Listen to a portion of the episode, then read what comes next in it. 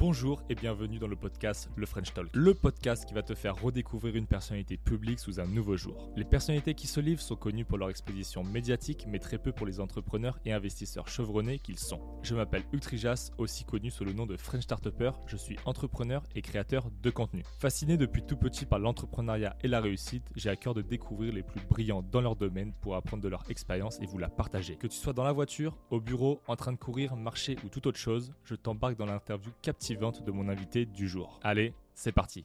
Nouvel épisode du French Talk et aujourd'hui encore un invité de marque. Je suis avec Benjamin Samat. Benjamin, comment vas-tu? Ça va très bien et toi? Super, merci beaucoup de, l'acceptation. C'est très cool de t'avoir. J'ai plein de questions à, te poser. Ça marche, je suis là pour ça. Déjà, écoute, je te, laisse te présenter, si tu veux, en quelques minutes pour faire un, un ouais, pas de souci.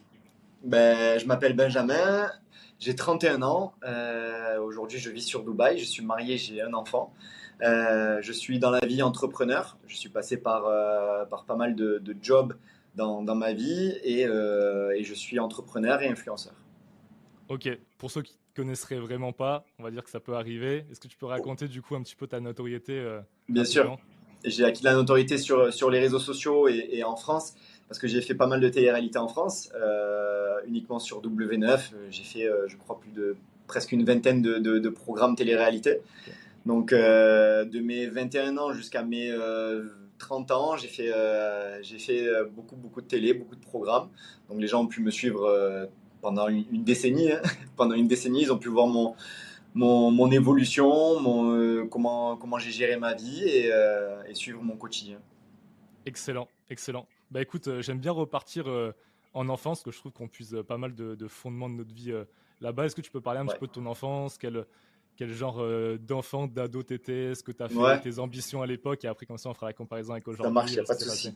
Alors, j'ai une enfance très heureuse. on a eu une bonne éducation avec, avec mon frère quand on, était, quand on était jeune. Par la suite, après, j'ai eu une petite sœur mais très heureuse. Euh, euh, j'étais un, enfant très sportif, donc j'ai aimé le sport très très très rapidement. Je me suis mis euh, au foot, j'ai été inscrit au foot à 4 ans, donc j'ai commencé le foot très tôt et je me suis pris de passion par, par ce sport.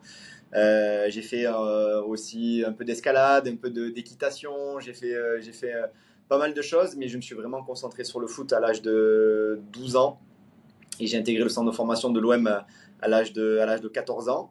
Donc euh, j'ai fait, euh, j'ai fait toutes mes années collège dans un collège normal, mais avec euh, des, des, horaires aménagés. Et puis ensuite, quand je suis passé au lycée, j'ai intégré le, le, lycée du centre de formation de, de l'Olympique de Marseille. Donc on avait en fait tout simplement, en gros, entraînement le matin de 10h à midi. On mangeait, on mangeait sur place et après l'après-midi, en début d'après-midi, on avait les cours. Donc ça se faisait par le CNED, c'est les cours par correspondance. Donc on était 4-5 euh, en cours euh, qu'avec des joueurs de, mon équipe. Et puis, euh, et puis il y avait une, une, prof qui nous, qui nous enseignait le cours du CNED. Et puis, et puis j'ai fait mes années de lycée comme ça, donc seconde, première, terminale, avec ces cours par correspondance au sein de, du, du, lycée de l'OM. Donc j'ai eu mon bac euh, à l'issue de, de, ma scolarité euh, euh, au lycée. mais tout en, tout en ayant mes entraînements le matin et parfois on doublait, on faisait aussi un matin et après-midi deux fois par semaine. Donc j'ai fait donc 14, 15, 16, 17 et 18 ans à l'Olympique de Marseille.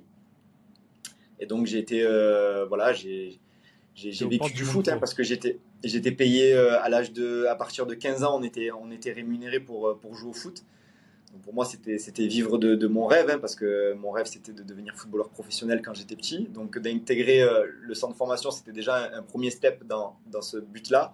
Puis, d'être payé, c'était un second step. Euh, et, puis, euh, et puis, après, ça s'est pas fait. Malheureusement, concours de circonstances, le manque de peut-être de talent, peut-être aussi hmm. d'opportunités, a fait que ben, ça n'a pas marché. Et vu que moi, j'avais j'avais acquis une indépendance financière en quelque sorte avec, euh, avec l'OM, donc euh, je, je, m'étais payé mon permis, je m'étais payé ma voiture, je me payais euh, les choses dont j'avais besoin, des vêtements, etc. Donc je ne me voyais pas, après l'OM, redemander de l'argent de poche à mes parents, etc. Mmh. J'avais quand même de l'argent de côté, mais je voulais pas tout claquer pour bah, puiser dans mes économies et me retrouver à zéro. Donc en fait, très rapidement, après le bac, j'ai commencé un BTS en alternance mais le salaire était trop petit. Et, en cours, j'avais l'impression qu'on m'apprenait euh, des choses qui étaient tellement logiques que j'apprenais pas grand chose en fait. Donc, euh, tu avais fait un BTS quoi? BTS MUC, Management des unités commerciales. Ok.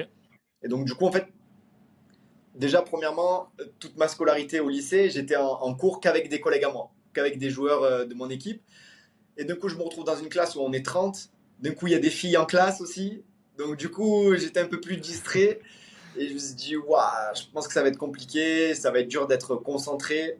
Et puis, j'avais l'envie de, j'avais l'envie de faire de l'argent très rapidement.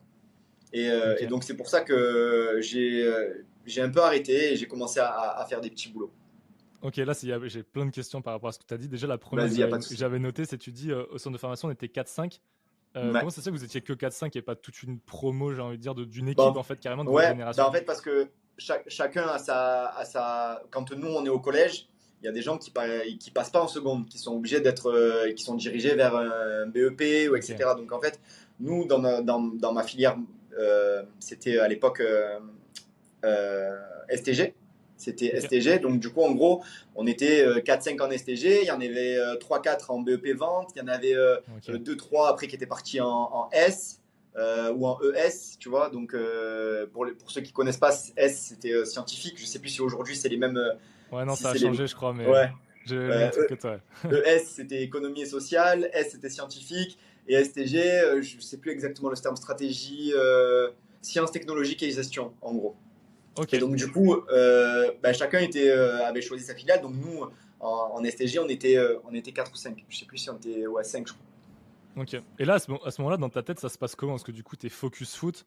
Est-ce que tu penses à d'autres alternatives de peut-être je vais pas y arriver ou c'était vraiment tu prends un mur au moment donné où ça se Non, à ce moment-là, tous les jeunes qui peuvent regarder ce podcast et qui, qui sont dans cette situation-là ou qui ont vécu cette situation-là, tu penses à rien d'autre que d'être footballeur professionnel parce que tu, tu en fait, tu, manges football, tu dors football, tu, tu vis football, tu, tu, fais du foot toute la journée, tu regardes le, foot à la télé, on te parle de foot toute la journée. En fait, tu es formé, tu es formé pour devenir un footballeur professionnel. Donc euh, oui, bien évidemment, on, nous prévient, on nous dit, les, euh, voilà, les, jeunes, il y a peu d'élus. Il y a beaucoup de, beaucoup de candidats, mais peu d'élus. Donc, on forme aussi des hommes, c'est-à-dire que euh, voilà, on, nous forme à devenir footballeur, mais on nous forme aussi à, commencer la vie comme il faut, avec tout ce qu'il faut, avec tous les outils, que ce soit l'éducation, parce que c'est vrai que moi, j'ai acquis une, une, maturité au sein du centre de formation que je n'aurais certainement pas eu ailleurs, dans un lycée mmh. lambda. Euh, une certaine régularité, discipline, c'est-à-dire qu'on t'apprend à dire bonjour à tout le monde que tu croises dans, au sein du centre d'entraînement. Tu croises une personne, tu dis bonjour. Tu sais pas qui c'est, c'est pas grave, tu dis bonjour quoi qu'il arrive. Euh, tu représentes, en fait, on te dit, tu représentes, euh, une, tu représentes un club, tu représentes une ville. Quand tu portes les, couleurs de, de, l'OM, tu es en uniforme, tu représentes le club. Donc, si tu te comportes mal, c'est l'image du club que tu représentes. Donc, ça va. Ça... En fait, en gros, j'ai compris très rapidement ce qu'était la discipline, la régularité.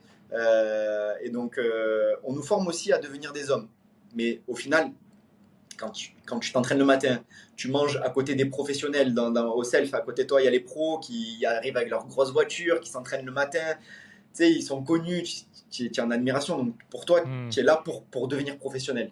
Alors oui, il y a tes parents qui sont là, les profs qui te disent c'est important aussi les études, mais c'est vraiment pour faire plaisir aux parents que, que tu vas jusqu'au bout euh, de, du bac. Mais sinon, si ça tient qu'à toi, tu t'arrêtes et tu te concentres au foot.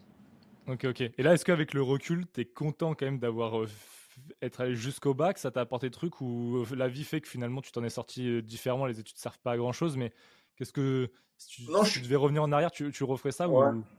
ouais. je ferais pareil. Je pense que je ferais pareil parce que bah, d'avoir eu le bac, c'était quand même un objectif. C'est, euh, tu sais, toute ta scolarité, que tu arrives en sixième, on te parle du bac. c'est ah, tu as eu ton bac, si tu n'as pas ton bac, bon, bah, c'est la loose, mais voilà. C'est, Alors, c'était un objectif. C'était un objectif que je m'étais fixé. Pour moi, c'était pas non plus euh, le, but de ma vie d'avoir mon bac, mais euh, juste de dire bon voilà, vous avez vu papa maman, j'ai fait le j'ai fait le taf, j'ai eu mon bac. Euh, maintenant, je peux faire un peu, je peux me, me, consacrer et me concentrer sur ce que j'ai envie de faire. Le bac, c'est vraiment pour faire plaisir. Ok. Ok, ok. Et là, tu arrives, du coup, c'est quoi? C'est U21 national, si je dis pas de bêtises, ou U19 national? Ouais, U19. C'était U19. En fait, j'arrivais aux, portes, ouais, aux portes de la réserve. Donc, au moment où je passe mon bac, l'année où je passe mon bac, euh, je, je, suis plus trop titulaire euh, au sein de mon équipe, alors que toutes les années précédentes, j'étais titulaire euh. L'année U19, je suis plus trop titulaire, je me blesse. avec le coach, c'est pas aussi fluide qu'avec l'ancien coach. Donc, c'est une année un peu mitigée. J'avais une seule année de contrat sur, mon, contrat. Donc, je me dis, à la fin de l'année, ça passe ou ça casse. Et au final, les discussions avec mon père et, la direction de, l'OM, c'est bon, pas de souci. Benji, on, le garde l'année prochaine. Il intègre la réserve du club. N'y a pas de problème.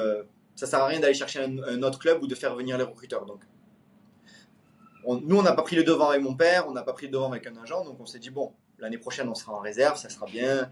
on se rapproche un peu plus du but de, de devenir professionnel.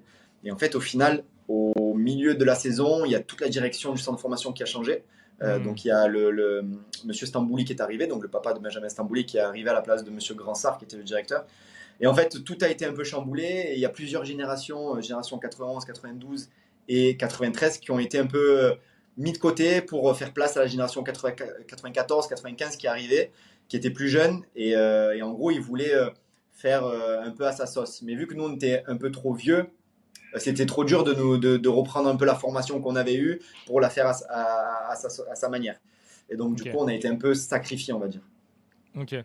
Et là, euh, d'ailleurs, tu, fais le choix, tu arrêtes le foot, ce que tu en parlais tout à l'heure, mais ça, ça vient de quel. Enfin, tu arrêtes le foot, tu, plus ou moins. En fait, ça a été progressif, ouais. En fait, ça a été progressif parce que quand, euh, quand ils nous annoncent qu'ils ne nous gardent pas, qu'ils ne nous renouvellent pas le, notre contrat, en fait, j'ai regardé il n'y a pas très longtemps un petit documentaire euh, sur Netflix qui s'appelle euh, Step, je sais plus trop quoi. En fait, ils suivent un jeune qui est au centre de, formation du Havre et qui est exactement dans la même situation par laquelle je suis passé. Et, en fait, ils nous disent à la fin de l'année, en juin, désolé, on te renouvelle pas le contrat, alors que normalement, on doit te le, on doit par comment dire, par logique, on va dire, et on devrait te, prévenir au moins en avril, en avril-mai, pour que tu puisses euh, avoir deux mois devant toi pour faire venir des recruteurs, pour euh, contacter déjà les autres clubs, pour aller faire des essais dans d'autres clubs. Sauf que nous, ils nous ont tous prévenus en, juin. Donc en juin, on s'est retrouvé euh, un peu au pied du mur. Les, les, autres centres de formation avaient déjà fait leur, leur, leur recrutement. Donc du coup, en fait, on s'est tous retrouvés un peu ben, abasourdis. Et donc on s'est dit, merde, comment on peut faire? Et ouais, donc du coup, on s'est retrouvés un peu ben, une main devant, une main derrière, sans club, sans, sans contact, sans, sans, rien en fait. Donc du coup, moi, j'ai j'ai voulu quand même continuer une, saison dans un club amateur qui était l'un des, meilleurs clubs amateurs de, la région et qui était le plus euh, supervisé par les, centres de formation et les, recruteurs. Donc j'ai signé, ça s'appelle Herbel, un club qui s'appelle Herbel. Mais en fait, le fait d'être euh, passé d'une structure pro euh, avec tout ce qui va avec, hein, que ce soit les hmm. soins, que ce soit l'encadrement, que ce soit tout, à d'un coup un, club amateur où j'étais très loin de c'était bizarre. Le coach, on le vous voyez, on l'appelait coach. D'un coup, tu passes à, une équipe où d'un coup, euh, ben, le coach, c'est ton collègue, tu le tutoies. Euh, des fois, tu t'embrouilles avec le coach. Donc, il y a des trucs qui m'ont marqué. Et je me suis dit, oulala, je me suis un peu trop éloigné de, la structure pro. Ça va être dur de, garder le moral. Et en fait, petit à petit, mon rêve, il, est devenu un peu plus inaccessible. Et je me suis dit, oulala, ça va devenir compliqué. Compliqué de remonter la pente. Et en fait, j'ai voulu tout de suite euh, travailler, en fait. Ok, très très clair. Du mm. coup, là, si on vient plus sur des, sur des valeurs, ça, je trouve ça hyper intéressant. À ce, moment-là, finalement, quand tu es aux portes d'être joueur pro, tu es quand même dans le top. On parle souvent du top 1% dans tous les métiers ou mm. peu importe ce que c'est, des, gens qui réussissent le mieux. Tu es déjà dans ce top 1% des meilleurs joueurs de, France de ta génération. Qu'est-ce que tu penses qui manque? Qu'est-ce qui fait la diff? Est-ce que c'est après c'est des valeurs humaines? Est-ce que c'est vraiment physique? Est-ce qu'il y a une part de chance? Est-ce que c'est c'est quoi qui permet d'arriver au niveau pro? Et même c'est quoi qui fait la diff entre un joueur de Ligue 2 ou un joueur de Ligue 1, tu vois? Y a, ben, tout ce que tu viens de dire, c'est un mix de tout ça en fait. C'est un mix de tout ça. Nous, on était euh, la génération 92 à l'Olympique de Marseille, on a été double champion de France. Enfin, génération 91, champion de France de, de, 16 ans nationaux, et génération 92, champion de France 16 ans nationaux. Donc ça s'est quasiment, ça s'est jamais fait, je crois, de, deux générations de suite championne de France.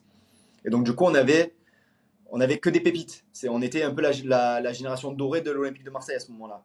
Et euh, et en fait, ce qui s'est passé, c'est que le, coach qui, nous a coaché en 19, c'était plus le même qu'en 16. Euh, en, 16. En 16 ans nationaux, il nous avait coaché déjà euh, trois années d'affilée, donc il, connaissait exactement le groupe, il connaissait par cœur chaque profil, etc. Donc il savait très bien comment la mayonnaise pouvait prendre. Et en fait, arrivé en 19, tout était, tout était flou. Et, euh, et en fait, à partir du moment où tu n'as pas. Ben, je vais te donner un exemple. Si tu es en réserve, si tu moi j'étais arrière droit. Si je sais pas, à l'entraînement, l'arrière droit des pros, il se blesse. Hop, ils vont faire venir, il manque un, il manque un arrière droit à l'entraînement des pros, tu, tu montes à l'entraînement. Si tu fais un entraînement de fou furieux, d'un coup, hop, tu intègres petit à petit des entraînements, le coach t'aime bien, en fait, c'est une part de chance. Après, il y a le talent, bien évidemment. Après, il y a des talents incontestables. C'est-à-dire qu'il y a des gens euh, comme Nasri, il a été suivi depuis tout petit à l'Olympique de Marseille parce que c'était c'était une pépite. Et euh, tout le monde savait qu'il allait finir pro. Donc. Mais pas tout le monde. Il y a un cas sur, euh, sur un million, tu vois. Donc, il y a le facteur chance. Bien évidemment, il y a le talent. Et être au bon endroit au bon moment, les bonnes personnes, un coach qui va avoir exactement la philosophie du football dont toi tu es capable de faire. Il y a tellement de, tellement de facteurs comme ça, c'est c'est très dur. Ouais, je comprends, comprends. Du coup, après, tu parlais tout à l'heure, justement, tu, tu, fais, tu fais tes études, BTS, tu en alternance et tout, et tu dis, euh, j'ai faim, j'ai envie de faire de l'argent. Est-ce que justement, pour ce côté entrepreneur, tu penses que tu l'avais depuis tout petit, tu l'avais trouvé dans le sport où tu es toujours challengé, tu te mets des objectifs, et du coup, quand le mmh. sport s'arrête, tu te dis, en fait, maintenant, bah, faut que je fasse de l'argent différemment, ou est-ce que c'est après? Comment non, tu fais je pense parallèle, toi? Est-ce qu'il y, y, a une corrélation entre les deux En fait, c'est venu, je pense que c'est venu à partir du moment où j'avais un peu mon indépendance financière. Et vu que je l'ai eu très tôt, avant même d'être adulte, je m'y suis habitué. Donc, c'est-à-dire qu'à 15 ans, quand tu touches un salaire euh, qui euh, avoisine les 1000 euros à 15 ans, hmm. euh, tous les mois ça tombe, tu joues au foot pour, pour, pour, gagner ton argent. Et en fait, tu demandes plus rien à tes parents. Et en fait, le fait d'un coup, boum, ça se stoppe, tu sais, c'est un coup, tu, tu, dis, oh là là. donc, tous les mois, il n'y a plus 1000 euros qui vont tomber. Euh, je vais devoir, euh, qu'est-ce que je vais faire pour euh, avoir, continuer à avoir ce, rythme de vie? Parce que à, 19 ans, quand tu, touches 1000 euros depuis, depuis 2-3 ans, bah, tu, as pris goût. Quoi. Et donc, en fait, je pense que mmh. c'est venu de là, de fait de, de, gagner de l'argent très rapidement, avant même d'être adulte, avant même d'avoir des responsabilités, des factures à payer ou autre. Ben, j'ai pris goût et c'est ce qui m'a donné envie, en fait, dès que ça s'est arrêté, j'avais envie de, voilà, de, de de continuer à être indépendant, de, de si j'avais envie de m'acheter une nouvelle paire de baskets, ben, c'est moi qui allais les chercher. C'est moi, qui devais, euh, c'est moi qui devais aller euh, me lever le matin ou alors faire quelque chose pour, euh, pour me les acheter. J'ai toujours été comme ça. L'été, ça m'arrivait d'être avec des amis, de, de faire de la vente de, de, de, baskets, etc. Je faisais plein de choses. Ok, super intéressant. Et là, c'est une question que je pose d'habitude à la fin, mais on va la mettre maintenant parce que je trouve ça intéressant, parce que tu gagnes de l'argent très tôt. C'était quoi mm. ton rapport à l'argent en fonction de l'éducation que tu as eue? Est-ce que du coup, tu le, tu le dépensais beaucoup? Est-ce que tu l'épargnais? Est-ce que tu avais déjà des projets d'investissement? Non, moi, j'étais un peu, je suis un peu l'écureuil de la famille. Je suis un peu l'écureuil. Quand j'ai euh, quand j'ai commencé à gagner de l'argent, j'ai tout de suite mis de côté. Tout de suite mis de côté parce que j'ai toujours eu des espèces d'objectifs dans ma vie. Ben, quand j'étais jeune, c'était avoir le permis, avoir ma voiture. Euh, donc je, je, mettais de côté pour, pour cet objectif-là. Bon, je m'habillais, je, je, je m'habillais, je, m'achetais des habits, des nouveaux crampons, etc. Mais j'ai toujours mis de côté. J'ai toujours mis plus de côté que ce que je dépensais euh, tous les mois. Et, euh, et, en fait, ça a été ça depuis, depuis le début. Et, et mon rapport à l'argent, j'ai jamais fait vraiment de dépenses folkloriques, on va dire. J'en ai fait quelques-unes, mais c'est très très rare sur des coups de tête mais c'est pas tous les mois où je me dis ah je veux ça, je veux ça, je veux ça. Non, je préfère mettre de côté, avoir un matelas de sécurité, investir. Euh, en fait, j'ai toujours eu cette, euh, cette, euh, ce, en gros, ce rapport à l'argent.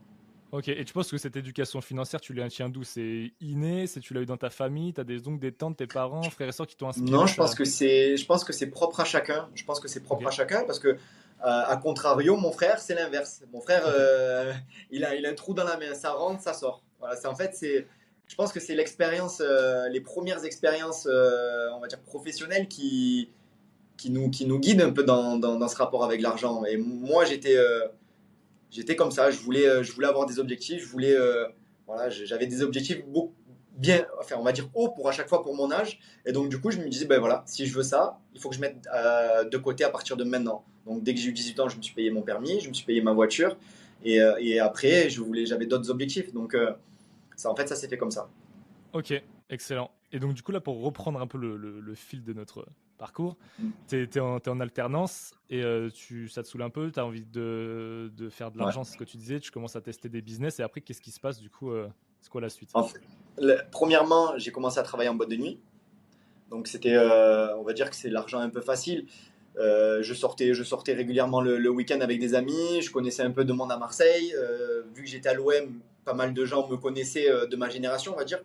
Hmm. Donc en fait, j'ai commencé à travailler dans le milieu de la nuit parce que c'était euh, pour moi assez facile parce que j'avais la chat, j'ai le côté un peu commercial, je, suis très sociable et, euh, et euh, j'ai des facilités à, vendre. Donc du coup, j'ai commencé à travailler dans le milieu de la nuit, j'ai commencé à faire même livreur de pizza. en fait, j'ai commencé à faire de l'argent comme ça, pour, ben, toujours dans le même but de mettre de l'argent de côté. Là, étais en, en, parallèle, tu étais toujours sur ton alternance ou tu as arrêté du Non, je venais d'arrêter. Je venais d'arrêter. Je venais d'arrêter. L'alternance, vraiment, ça a duré, euh, si je te dis 6 mois, 6-7 euh, mois, c'est le bout du monde. Et encore, 6-7 mois, j'ai pas du tout été régulier.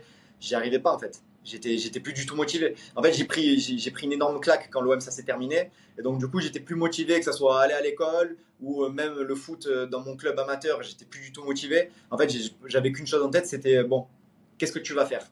Premièrement, on va faire de l'argent. Parce que c'est dur à, 18-19 ans, euh, même 20 ans, de se dire euh, je vais faire ça.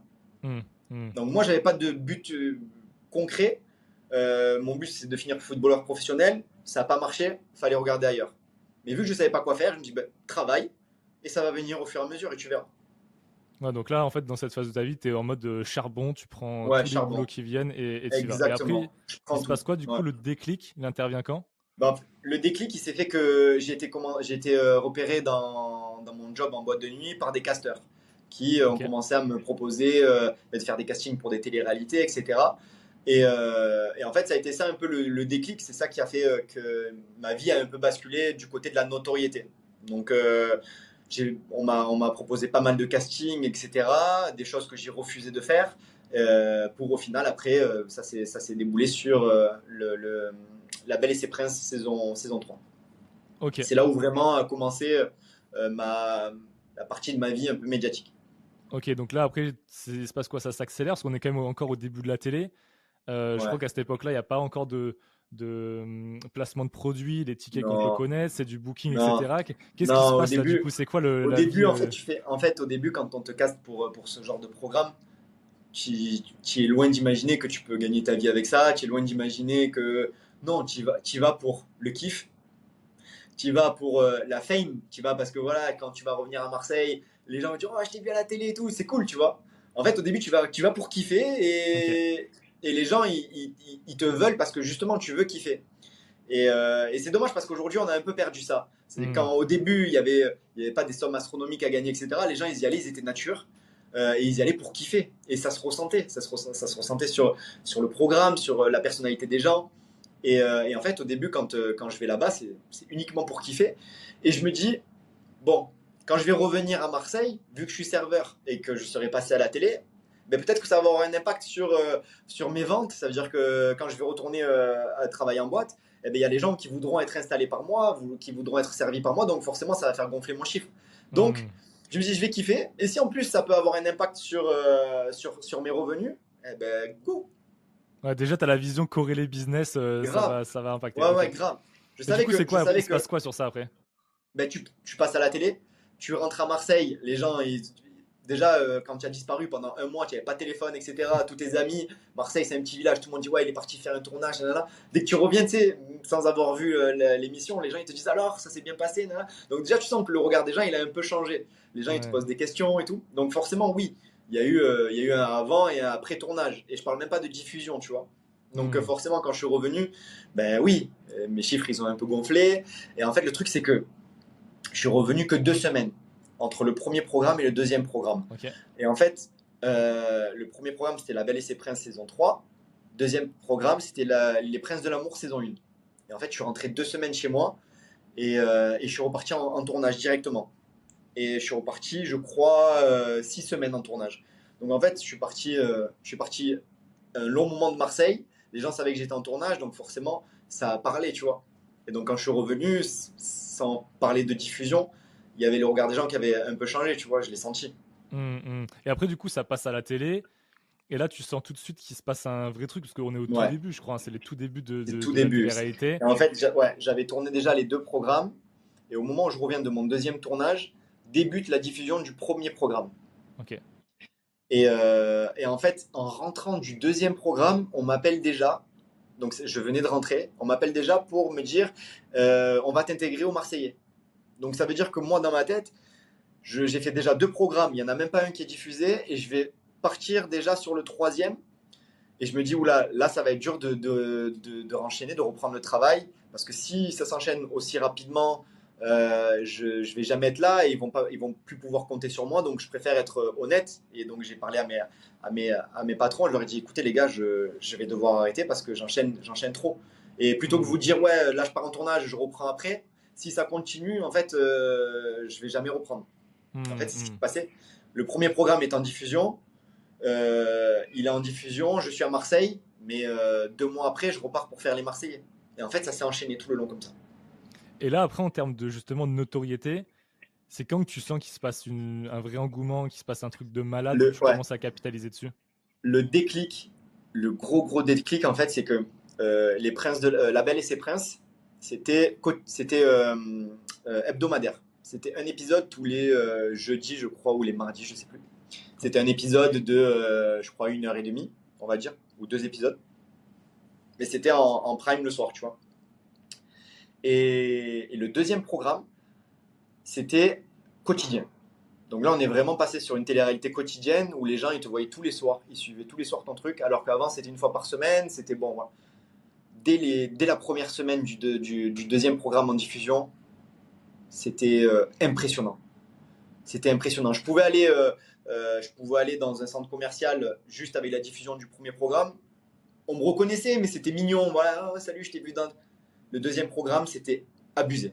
C'était abusé. Dans les centres commerciaux, euh, quand on se, traîna- on, on se promenait avec euh, Florian, je me rappelle toujours. C'était mais des dizaines, des quinzaines, des vingtaines de personnes qui venaient. Oh, nanana. Et là, on s'est dit, wow, truc de fou. Là, on s'est dit vraiment truc de fou. De passer de La Belle et ses Princes à une fois par semaine, une diffusion qui était sympa, mais c'était pas quotidien, à d'un coup La Belle et- euh, Les Princes de l'amour, où euh, bah, c'était quotidiennement un million de téléspectateurs. Là, le changement, il a été, euh, il a été impressionnant. Ok, excellent. Et là, toi, avec ton œil d'entrepreneur, justement, tu te dis, euh, tu testes des choses, tu te dis, je vais essayer de convertir euh, cette fame un peu qui est naissante en. Ouais. C'est quoi ton, c'est quoi ton ressenti ouais. du coup, Le au début, tu te dis, vas-y, en vrai, on Ouais. verra ça plus tard. le tout premier projet, euh, tout premier projet, je crois que je reviens de, je reviens des Marseillais à Rio. Je reviens des Marseillais à, Rio et avec Florian Silmon, qui était mon acolyte dans les princes, la belle, les princes de l'amour.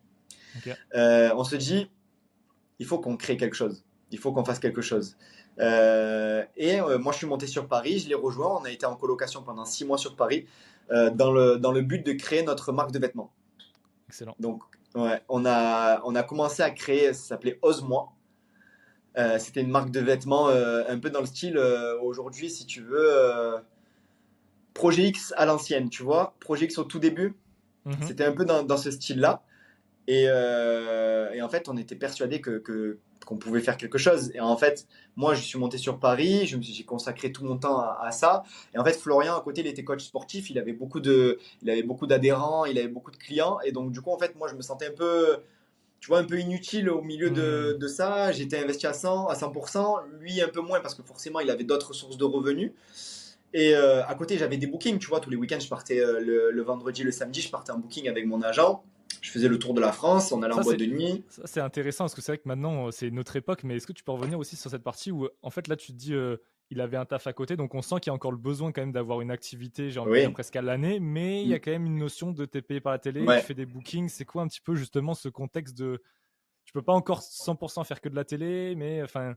Ouais, tu peux pas, tu, tu peux, mais vraiment si, euh, si tu as fait un programme qui a marché, si tu continues à être d'actualité, euh, parce que en fait, c'est simple, des programmes, il y en avait, euh, il y en avait sur toutes les chaînes. Euh, Mm. Sur Énergie 12, tu avais les Anges, sur euh, W9, tu avais les Marseillais, tu avais les Princes de l'amour, donc des candidats, il y en avait.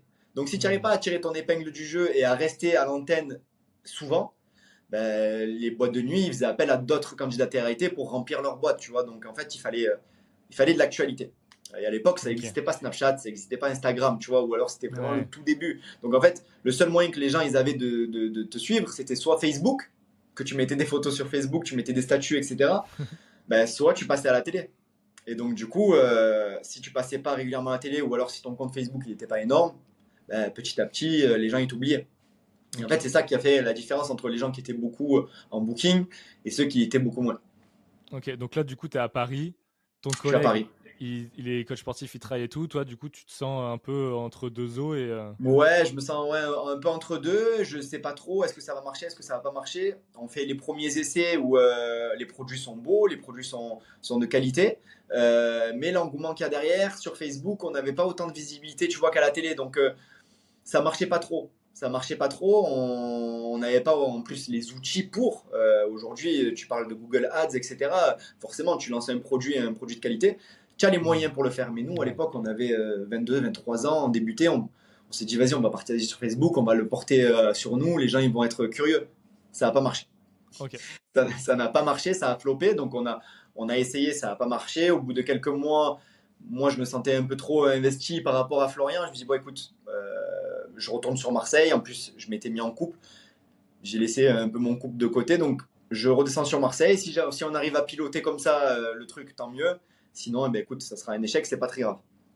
Ok, excellent. Et après, du coup, la suite, c'est quoi? Parce que je crois savoir que tu as eu un, creux de télé, tu as mis la télé de côté. Et du coup, ce qui est incroyable, c'est que du coup, en plus, c'est marrant parce qu'avec le parallèle du foot et tout, tu as, as, des hauts, tu as des bas et tout. Mm. À chaque fois, tu t'en relèves. Là, tu vas bosser dans une chaîne de restauration et après tu as un parcours en plus où tu montes les échelons et après hop ça redémarre et tout. Ouais exactement. Ah, tu t'es bien renseigné, c'est bien, c'est cool. Chaîne YouTube. ouais. Et euh, ouais exactement. En fait ce qui s'est passé c'est que donc je me suis mis en couple avec avec une fille à, ce moment-là quand du coup en fait quand euh, Ose-moi, ça n'a pas marché. mon petit périple sur Paris, ça n'a pas marché. Je suis revenu, j'étais en couple. Et donc, du coup, forcément, euh, en couple, j'étais moins demandé par les télés, j'étais moins intéressant. Euh, moi, on me voulait pour le côté un peu séducteur, un peu le tchatcher, etc. Et donc, du coup, d'être en couple, ça m'a, desservi au niveau de la télé. Mais je voulais pas euh, non plus faire une impasse sur mon couple à ce moment-là. Euh, donc, du coup, je me suis dit, bah, bah, écoute, pour l'instant, j'ai les bookings, j'arrive à m'en sortir, il n'y a pas de problème. tout va très bien. Et en fait, au fur et à mesure de ma relation, ben forcément, mes économies ont diminué. Et je me dis, bon, on va pas aller au bout de mes économies je vais commencer à, chercher euh, une petite solution de secours pour, euh, ben, pour bosser euh, et, payer les factures, tout simplement, payer le loyer. J'avais, j'avais une voiture, il fallait payer l'essence, l'assurance, etc. Et donc, du coup, je me suis remis à bosser. j'avais mon meilleur ami qui travaillait dans une chaîne de, restauration rapide de croque-monsieur à ce moment-là. Et je me suis dit, ben, écoute, pourquoi pas bosser avec mon meilleur ami? On avait bossé ensemble en boîte de nuit, c'est très bien passé.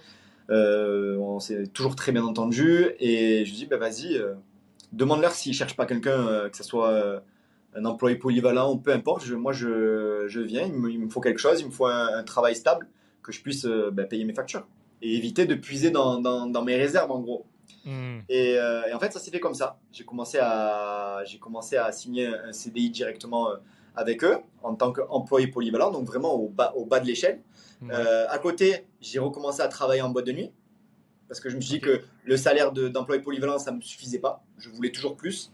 Ah, tu charbonnes, euh, t'envoies, des grosses heures quand même par semaine. Je charbonne, je charbonne. J'ai jamais eu peur de faire des heures, j'ai jamais eu peur de, de peu dormir la nuit. Euh, ça m'arrivait de, de bah, je, quittais le taf euh, en boîte de nuit à 6 heures quand on finissait les comptes et me lever à, 9h30 pour, pour aller travailler, ouvrir le, restaurant. Donc ça, ça mmh. m'arrivait de, dormir 2h30, 2 heures et repartir travailler quoi.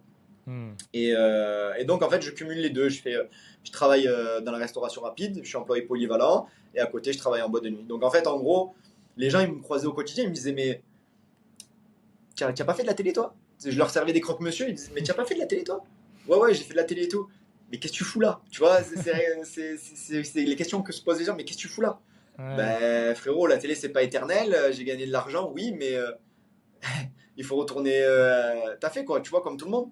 Et euh, les gens, ils étaient choqués. Parfois, on a, parfois les gens s'en rendent pas compte, mais parfois, ils peuvent être blessants, tu vois. Parfois, hmm. ils, ont des, réflexions du style euh, Ah, mais euh, ça, paye, ça paye pas la télé? Mmh. Frérot, j'ai fait, j'ai fait 4-5 programmes, mais j'ai pas gagné à l'euro million. Donc, ouais. voilà, tu vois, il y a des, les gens, ils peuvent être blessants parfois. mais je comprends, ça, je comprends. Ça m'a jamais, tu vois, ça m'a jamais freiné. J'ai jamais eu peur du regard des gens de, de, retourner bosser en employé polyvalent. Je, ça m'a. C'est pas, c'est pas les gens qui payent mes factures, tu vois. Donc, je me suis dit, même si euh, parfois je me prends des petites, des petites réflexions, euh, j'étais plus mature que ça et c'est pas eux qui allaient me donner euh, mon salaire à la fin du mois. Donc, je, j'ai toujours le sourire, non, mais vous savez, etc. Mais parfois ça blesse, mais c'est pas hmm. grave. On, on fait l'impasse sur ça. J'avais travaillé en boîte de nuit, donc des fois j'avais, j'avais des clients pareils qui, tous les clients que j'avais en boîte de nuit, ils me reconnaissaient. Bah alors frérot, tu fais plus de programme, comment ça se passe et tout? Putain, mais tu es là, tu travailles, comment ça tu travailles là et tout. Donc, tu vois, il faut leur expliquer aux gens, oui, ben, j'ai fait de la télé, oui, je suis connu. Les gens me reconnaissent dans la rue, etc. Mais c'est pas pour autant qu'on gagné, qu'on a gagné à l'euro million. Donc, euh, ben, la notoriété, oui, ça paye, ça paye un temps, mais euh, au bout d'un moment, quand, quand, tu fais plus de programme, comme je te disais tout à l'heure, quand il n'y a plus d'actualité, ben, les revenus euh, baissent de, de, plus en plus et il faut, il faut se lever le, matin pour aller, pour aller charbonner. Ouais, c'est non, c'est hyper intéressant. Je pense que c'est cool. Il y a plein de personnes qui s'imaginaient pas ça. Et ben oui. Est-ce qu'aujourd'hui ça a changé pour ceux qui font des nouveaux programmes ou parce que du coup il y a les réseaux sociaux ou même si tu fais un petit programme, tu peux vite te faire non, moi je trouve que justement, on est revenu un peu à, cette période-là. Là, tu, si tu faisais euh, un programme il y, a, il y a trois ans, si tu faisais un programme il y a trois ans, tu pouvais en vivre pendant, pendant quelques années sans problème. Aujourd'hui, si tu fais un programme, même si tu marches, il faut pas que tu te dises euh, c'est bon, euh, je vais arrêter de travailler. Non, non, non. Hmm faut pas lâcher. Après, aujourd'hui, à la force des réseaux sociaux, tu peux capitaliser sur ton audience pour ramener ton audience sur tes réseaux et après essayer de faire des trucs. Donc, c'est peut-être plus oui, simple aussi. Mais, mais l'impact est beaucoup moins important qu'il y a, il y a 3 ans ou, euh, ou 4 ans même. Il y a 3 ans, tu faisais un programme euh, sur W9, tu passais tous les soirs, tu prenais 500 euh, 000 abonnés, mais facile, sans forcer. Hmm. Hmm. Aujourd'hui, tu fais un programme sur W9, tu regardes les, les, nouveaux candidats de télé Si, si les, les, candidats masculins, ils arrivent à dépasser les 100, 150 000 abonnés, 200 000 abonnés, euh, s'ils font plusieurs programmes, c'est le bout du monde, tu vois. Alors que nous, à l'époque, tu faisais un programme, tu prenais 500 000 abonnés, mais comme ça. Hmm. Donc à, l'époque, oui, tu pouvais faire marcher euh, euh, ta communauté comme ça, tu prenais beaucoup, tu t'alimentais, mais aujourd'hui, c'est beaucoup plus compliqué. Donc les nouveaux qui débutent aujourd'hui, on retourne un peu sur la télé-réalité d'avant. C'est-à-dire qu'en fait, si tu aujourd'hui, tu as pour projet de faire de la télé-réalité, si tu as envie de faire de la télé-réalité, il faut que tu te dises que c'est pas ça qui va payer tes factures. Il faut que tu te dises tu vas pour kiffer vas-y pour kiffer, vas-y pour t'ambiancer, pour t'amuser. Te dis pas que ça va devenir ton revenu principal. Si ça le devient, bah, tant mieux. Mais hmm. faut pas, faut pas, faut pas courir après ça. Ok, excellent. Et donc là, après, tu es au moment où tu es dans la, chaîne de, restauration. Et en plus, là, tu es motivé parce que tu vas monter les échelons. Donc, tu pas en mode euh, je fais ça juste en attendant. Es, non, tu, quand tu fais un truc, tu fais à fond et tu graves les échelons. Ouais, rapidement, je passe manager du, du, restaurant. Mon meilleur ami était directeur, je passe manager. On recrute euh, un, employé euh, polyvalent. Et, euh, et, en fait, la chaîne de restauration rapide se, se développe. Ils ouvrent, ils ouvrent d'autres restaurants. Et en fait, moi, je passe directeur d'un autre restaurant qui est, sur, qui est sur Aix. Donc, mon meilleur ami sur Marseille, moi sur Aix. En fait, on alternait. Parfois, lui, il allait à Aix, moi, j'allais à Marseille. En fait, on gérait les deux restaurants tous les deux. Et, et ça se passait super bien. Franchement, on kiffait parce que le produit était bon. Euh, les, gens, les gens kiffaient. Et puis, on apportait aussi euh, de la bonne humeur avec mon meilleur ami. On était dans, hmm. une. Les gens, ils kiffaient venir, même juste prendre un café pour discuter avec nous et tout. Et franchement, c'était c'était une très très bonne expérience. Ok, énorme. Est-ce que à ce moment-là, du coup, toi, tu mets la télé en pause par rapport à ton ancienne relation. Est-ce que tu, au fond de toi, tu dis je suis en train de laisser passer une opportunité ou vraiment tu te dis euh, c'est mort, euh, en vrai, franchement, je m'éclate dans ma vie euh. Non, non, je voyais à, ce moment-là, donc quand je passe moi directeur du, du, restaurant, je, je, vois que arrivent les placements de produits. Mais je comprends pas trop, je sais pas trop les sommes qu'il y a à gagner, etc. On est en quelle année là? À peu près? On est en 2016-2017, je crois. Ok. Ouais, 2016, 2016. 2016 les placements de produits arrivent, mais c'était des, c'était des petits trucs. Hein. On te proposait 200 euros pour publier sur, euh, sur Insta euh, la sortie d'un album d'un nouvel artiste, tu vois. C'était des petits hmm. trucs comme ça de temps en temps. J'en avais quelques-uns, mais c'était pas, c'était pas énorme, tu vois. Et, euh, et, je vois mes anciens collègues des Marseillais qui en faisaient souvent et tout. Je me disais, ah putain, c'est cool, ils font de l'argent et tout, mais j'ai jamais été jaloux. Jamais jaloux, au contraire, j'étais content pour eux et je me disais, putain, c'est bien, c'est une bonne chose, mais jamais jaloux. Et j'avais pas pour objectif de reprendre la télé-réalité, tu vois. J'avais pas ce truc de me dire, euh, faut que je reprenne la télé-réalité pour faire des placements de produits, etc. Non, non. J'étais dans ma relation, j'étais bien, j'avais euh, mon petit train-train, j'avais travaillé le, au restaurant, j'avais travaillé en boîte, je, me faisais, euh, je me faisais de, de, bons mois, tu vois. Mhm. J'étais, j'étais bien comme ça. Ma relation a pris un, tournant négatif à ce moment-là. Et en fait, je me suis retrouvé célibataire. Et à ce moment-là, bah, à Marseille, ça a parlé. Sur les réseaux, bien évidemment, je me suis affiché en tant que célibataire. Boum, les casteurs. Benji, ça va? Ça fait longtemps, nanani, qu'est-ce que tu deviens? Ouais, euh, tu es célibataire, j'ai vu sur ton Insta et tout. Ça te dirait? Et là, toutes les télés m'ont recontacté. Et moi, j'étais là, dans, je me dis, bon, qu'est-ce que je fais? Qu'est-ce que je fais? Ouais, je viens de me séparer. Mais j'ai une stabilité financière qui, qui, est sympa. Tu vois, je ne gagnais pas 20 000 euros par mois, mais j'étais bien, je vivais bien. qu'est-ce que qu'est-ce que j'allais qu'est-ce que faire? Est-ce que j'allais quitter ça et prendre le risque de, de, faire un programme où ça n'allait pas marcher, où au final j'allais revenir au point, au point mort trois mois plus tard? Donc j'ai hésité, j'ai longuement hésité. J'ai mon agent qui m'a conseillé à ce moment-là. Et on a, on, a, on a eu au téléphone des productions qui nous ont proposé des projets, etc. Et on a pesé le pour et le contre. Et en fait, au final, j'ai fait, euh, j'ai fait un, je suis parti en gros en, congé sans solde euh, avec, mon, avec mon travail. Je leur en ai parlé. Je leur ai dit, écoutez, voilà, euh, il se peut que je, je, je, parte refaire un programme, etc. Pour eux, c'était un peu, un peu, ils étaient pour et contre. Parce que, pour, parce que si ça marchait et qu'au final je revenais travailler, ben forcément euh, je travaillais chez eux, donc ça allait ramener du monde. Contre, parce qu'ils se sont dit, bon, il va être absent quand même pendant, pendant quelques mois, je bossais plutôt bien, et ça va un peu bousculer euh, la stabilité de la, de, du restaurant. Et donc du coup, ça s'est fait comme ça. J'ai repris, j'ai repris avec W9 et avec les Princes de l'amour. On m'avait proposé euh, la Villa des Cœurs Brisés, on m'avait proposé les Marseillais sur, sur un cross marseillais contre le reste du monde. Et on m'a reproposé Les Princes de l'amour. Et en gros, avec mon agent, on s'est dit bon, la villa, c'est une production que je ne connais pas. Euh, il proposait un plus gros cachet.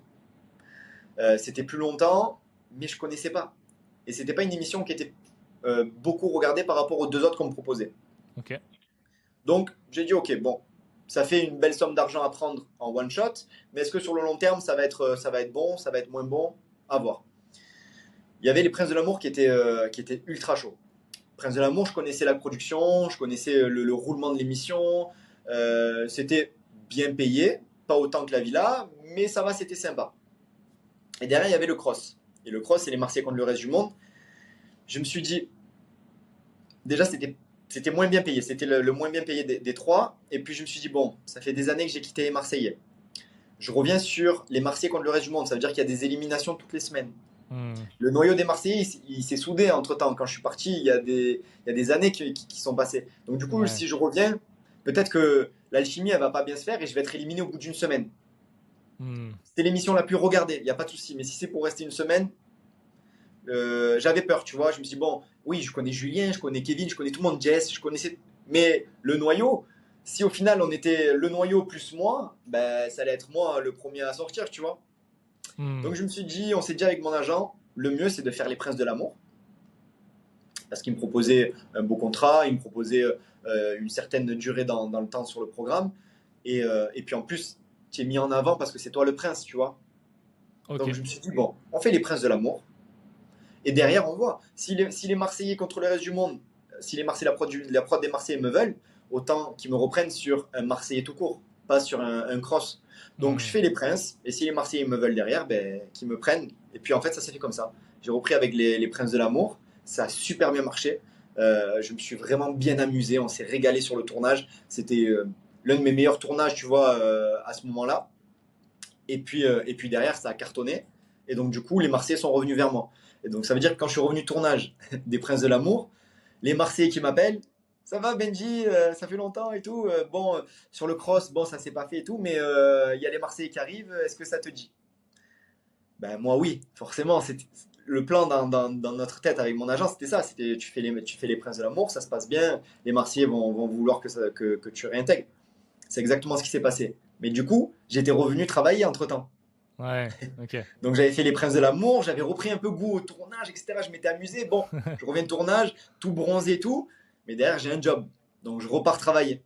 Je, repars au restaurant, je retourne au restaurant.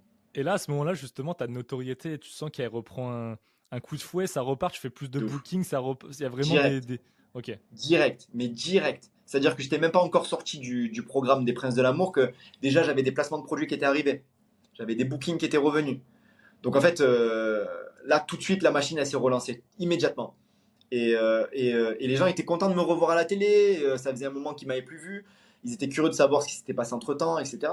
Et donc, du coup, en fait, l'engouement a repris immédiatement. Donc, je suis retourné travailler. Bien sûr, les gens ils venaient, ils me reconnaissaient. Ils disaient ah, hier et tout, j'ai vu dans l'émission, nanani, nanana. Donc, moi, j'étais content, je travaillais. Et puis, en fait, derrière, j'ai été obligé de, de, reprévenir mes, mes, patrons en disant bon, Je vais encore prendre un congé sans sol, les amis. Je retourne faire les Marseillais.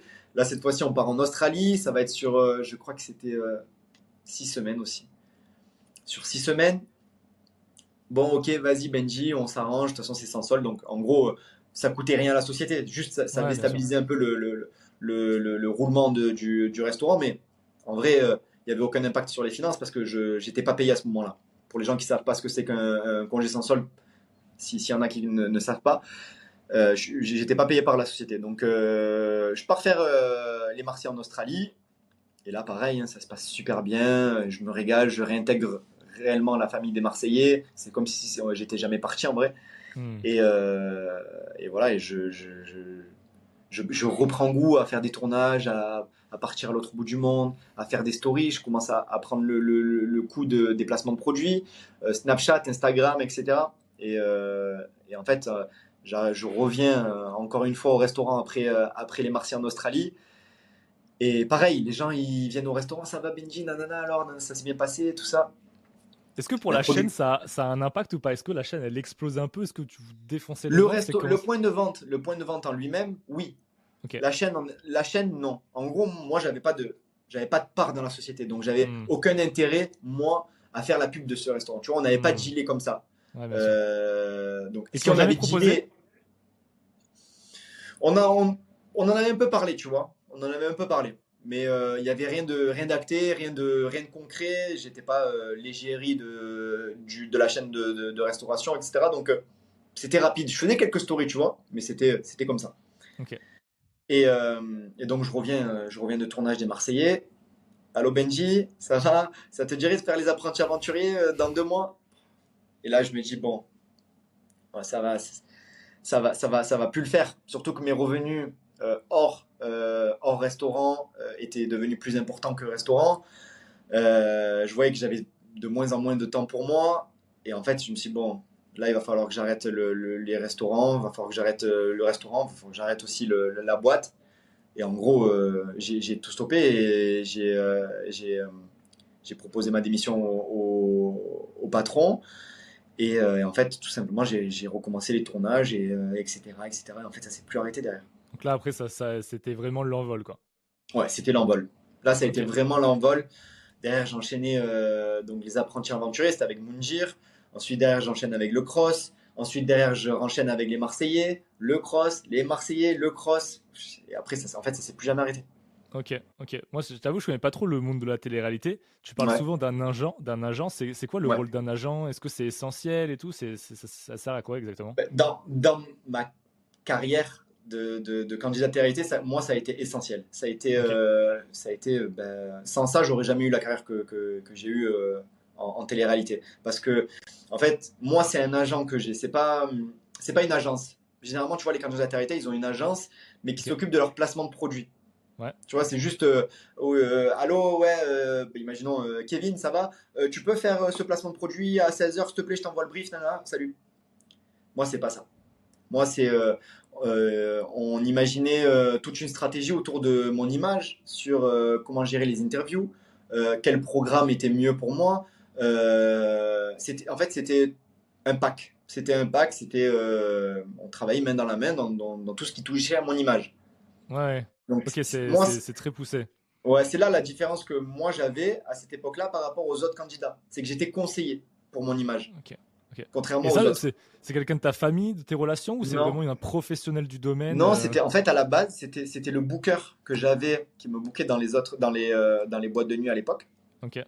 Qui euh, dont j'avais donné mon l'exclusivité des bookings.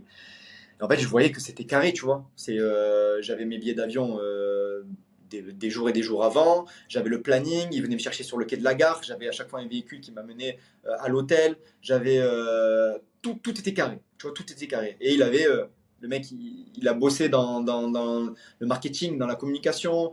tout, tout, tout, ça, il connaît, tu vois. Il a fait même donner des cours de, de marketing dans, dans des écoles.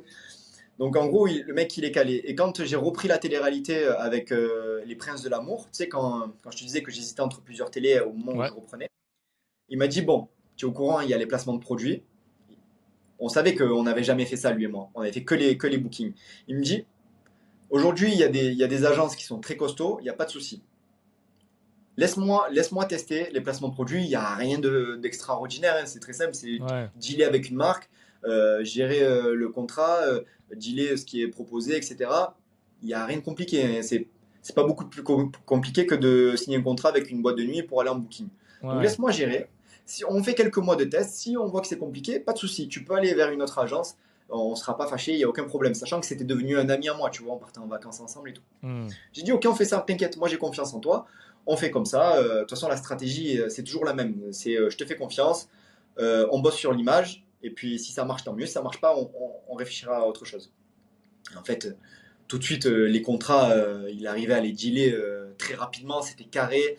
les marques étaient très contentes de son travail, très contentes de mon travail, parce qu'en fait, lui, il mettait la pression sur les placements de produits, sur la discipline, la régularité des placements de produits, etc. C'était, fallait que ça soit carré, tu vois. Et les mm. marques, elles étaient contentes. Elles étaient contentes de son travail, mais elles étaient contentes aussi de mon travail, parce que lui, il mettait la pression.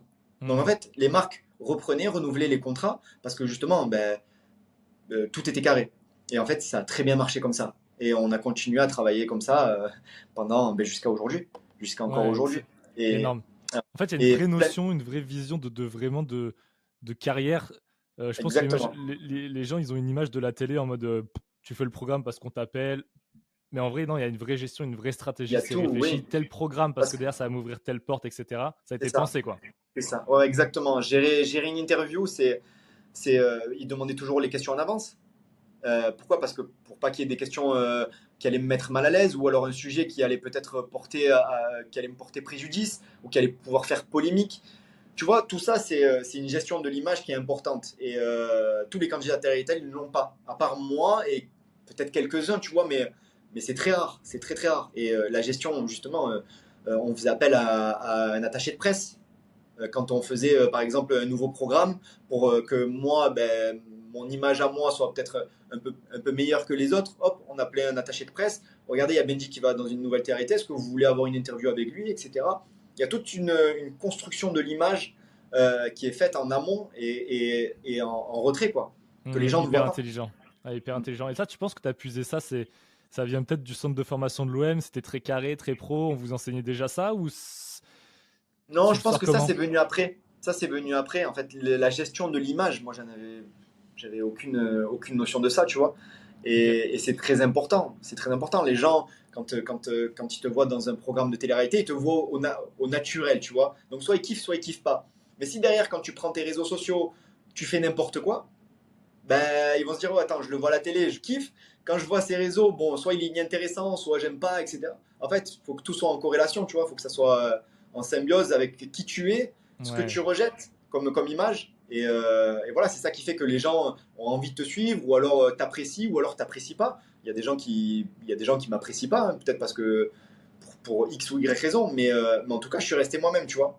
Hum, hum. Non, c'est, ouais, non, c'est, c'est top. Et, et, comment tu fais, enfin, gros bug. J'avais la question, je, l'ai perdu. euh, non, j'avais une question, c'était par rapport euh, justement à l'image. Mm. Ouais, non, c'est ça. Tu, tu, en fait, tu dis que c'est hyper important, tu banalises le sujet comme c'était simple, mais justement, tu dis aussi qu'il y en a quasiment personne qui a fait ça, donc c'est peut-être pas si euh, évident pour tout le monde. Donc c'est que tu as quand même eu un truc en plus, tu as eu le déclic, tu avais déjà une vraie vision sur ta carrière, sur ta trajectoire, ce que tu voulais lui donner. Quoi. Ouais, mais j'ai eu, j'ai eu la bonne personne en fait. J'ai eu la bonne personne qui, qui pouvait s'occuper de moi à ce moment-là. Je pense qu'il y en a qui, ont, qui, ont, qui, qui l'ont fait, mais peut-être qu'ils étaient peut-être mal conseillés ou alors pas régulièrement. Hmm. Euh, moi, dans tous les cas, ce qui était bien, c'est que moi, mon image, c'était son fonds de commerce aussi. C'est-à-dire que moi, si j'avais une bonne image, ça veut dire qu'il allait pouvoir mieux me vendre aux marques. Donc, lui, vu qu'il était payé à la commission, ben forcément, si, euh, j'avais une bonne image, que euh, les marques voulaient prendre des contrats avec moi, lui, il gagnait de l'argent. Donc, en fait, c'était dans, son intérêt de gérer tout ça. Et en fait, ça a été, euh, ça a été d'une simplicité. ben, en fait, voilà. Au, plus j'ai une bonne image, au plus les gens ils me kiffent, au plus les gens ils me kiffent, ils vont me suivre. S'ils me suivent, des marques vont vouloir que, qu'on collabore ensemble et ainsi de suite. Et lui, ben, mon salaire augmente, son salaire augmente aussi, et tout le monde est content, tu vois. Euh, et, ça, il n'y a, pas, a pas beaucoup de gens qui ont, qui ont su gérer ça. Ils étaient euh, un peu euh, laissés, laissés livrer à eux-mêmes, hein, parce que quand tu fais une télé, il n'y a personne qui va te conseiller sur ton image. Personne. Personne. Alors oui, tu vas passer un test psycho, psychologique au début, avant, avant le tournage. Très peu après le tournage, mais après, tu es livré à toi-même. C'est tes réseaux, c'est toi, ça, ça t'appartient. Donc, euh, tu, tu, peux faire des erreurs euh, de débutant parce que tu, sais pas. Au début, tu sais pas, tu connais pas. Et ça, je pense que c'est ce côté aussi euh, entrepreneur qui fait la différence où tu calcules tout, tu as une vision long terme et celui qui l'a pas, il peut se dire en vrai, il est dans l'instant présent et il fait un peu n'importe quoi. Et puis, si je dis une connerie, si ça a une répercussion, bon, ben, on fera avec. Non, il faut tout anticiper. Il faut tout hmm. anticiper, surtout quand il y a un métier, d'image. Il faut que tu sais que c'est con, mais tu es en direct sur, sur un live Instagram, tu peux pas dire tout ce que tu veux. Il, y a des, il y a des sujets qui sont un peu borderline, il y a des sujets qu'il faut surtout pas éviter parce que que tu sois d'un avis ou d'un autre, tu sais que dans tous les cas, euh, il y a 50% de, de, la population qui sont euh, contre toi. Donc il y a des sujets à éviter, des sujets euh, qu'il faut qu'il faut pas, vaut mieux pas se donner son avis. Et en fait, il y a des gens, ils savent pas ça. Il y a des gens, ils se disent bon ben, je vais donner mon avis, et puis si ça me tombe dessus, ben, c'est pas grave. Hmm. Il y a des hmm. sujets à éviter quand il y a une personnalité publique, il y a des, y a des avis à, garder pour soi. Hmm. En fait, là, c'est vrai qu'on on dit télé-réalité, mais en fait, c'est limite une gestion de carrière d'acteur presque. Vous ah choisissez vos films, tu parles de production, tu parles de relations avec la prod, de chaîne et tout. C'est comme si derrière il y avait ah un cinéaste, quelqu'un qui vous donne un thème et ah, tout. Mais, complètement. Mais nous, on a été, euh, nous, on va dire, les, les, les plus gros candidats télé-réalité, on a été. Euh, on a été des privilégiés déjà premièrement, parce qu'on a vécu des trucs de fou. Sans parler d'argent, sans parler de notoriété, etc. On a voyagé dans, les quatre coins du monde, dans tous les coins du monde, on a tout fait. On a tout fait. On est parti en colonie de vacances pendant dix ans. C'est juste énorme de, pouvoir euh, partir avec ses collègues. Euh, tu es filmé, tu, pars pour t'amuser. On te dit, tiens, hmm. allez, tu vas en Australie, tu vas travailler en boîte de nuit pour kiffer, tu vas être dans une maison, il n'y a que des gonzesses, il n'y a que des mecs célibataires, tu vas faire bordel.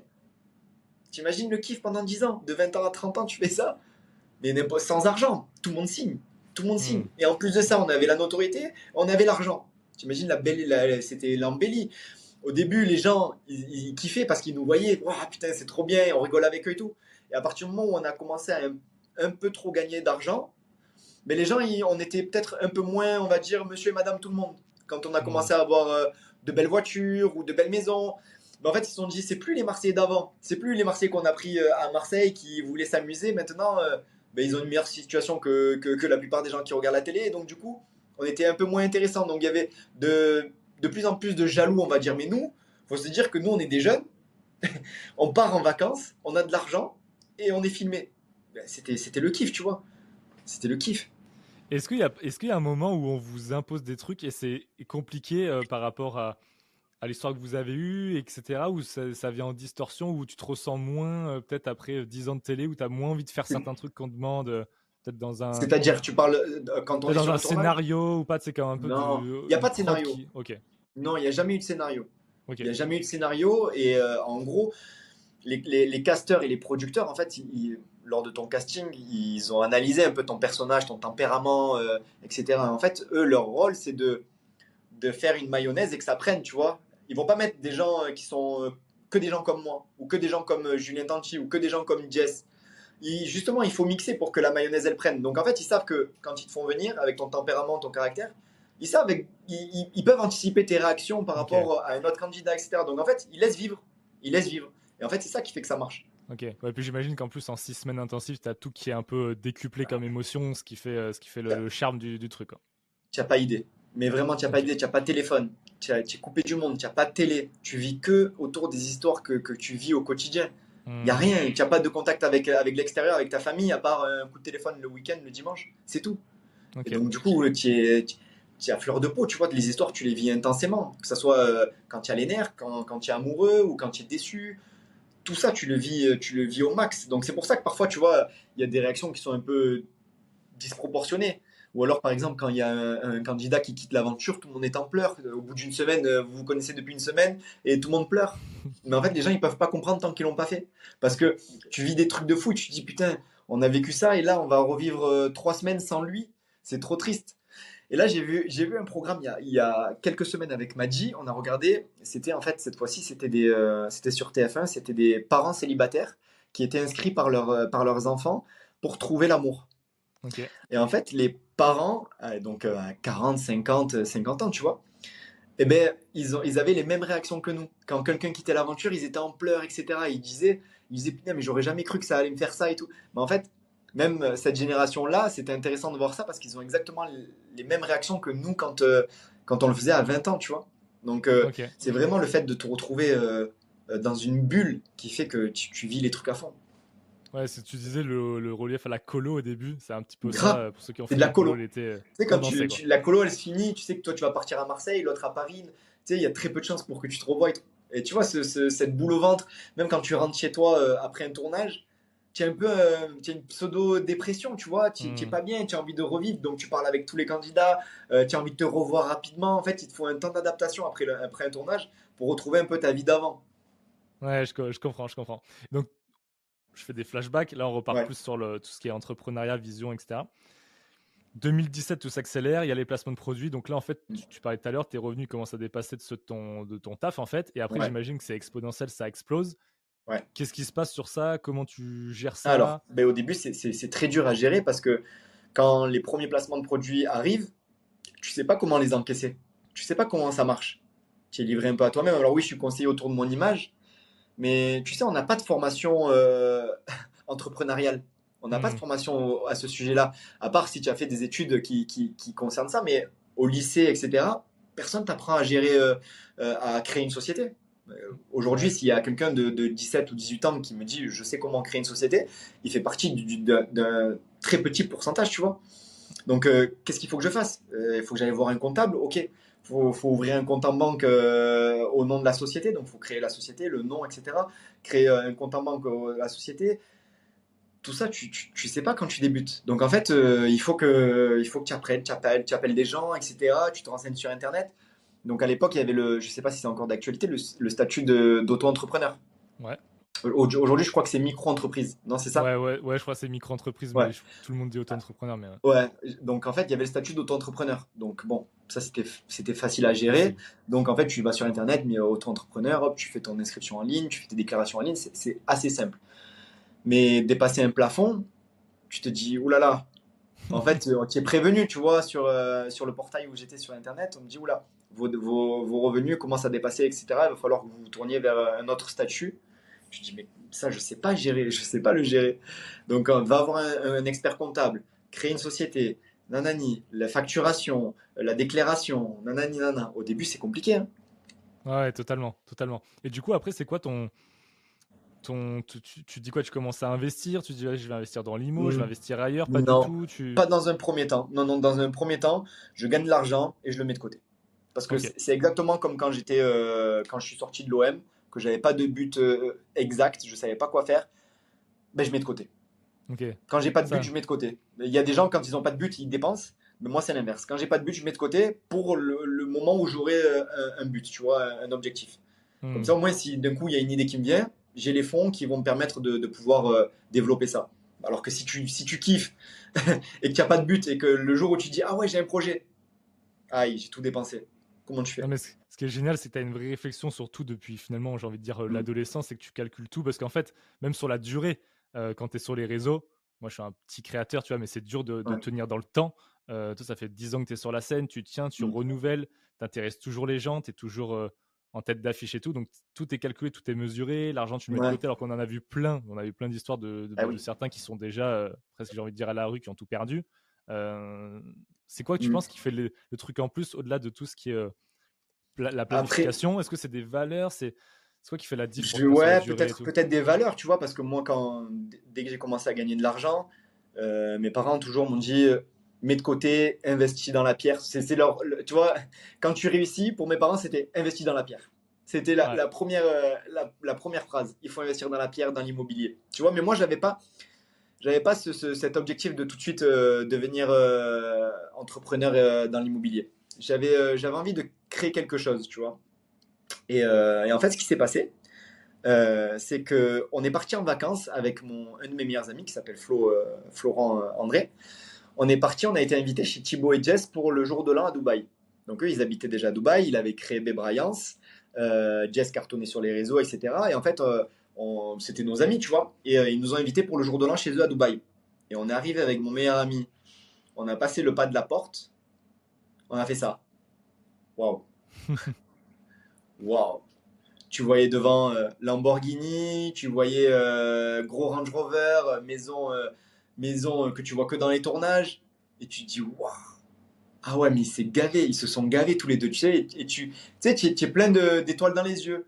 Mais après, moi, c'est ma, ma philosophie, c'est la philosophie de mon meilleur ami, c'est ouais, comment, comment ils ont fait. C'est pas, ouais, euh, ils méritent pas, ou alors, euh, je sais pas. Non, c'est comment ils ont fait pour atteindre cet objectif-là. Un peu le mindset à l'américaine de Exactement. pour toi, comment t'as ah, fait? mais j'étais tellement fier, j'étais tellement fier de, que, ça, que ça soit mes amis, tu vois. J'étais fier que ce soit mes amis, fier qu'ils aient réussi, fier de, de, de, de voir que ben, ils ont commencé comme nous et en fait, au final, ils ont, ils ont, ils ont plus qu'atteint les objectifs, tu vois.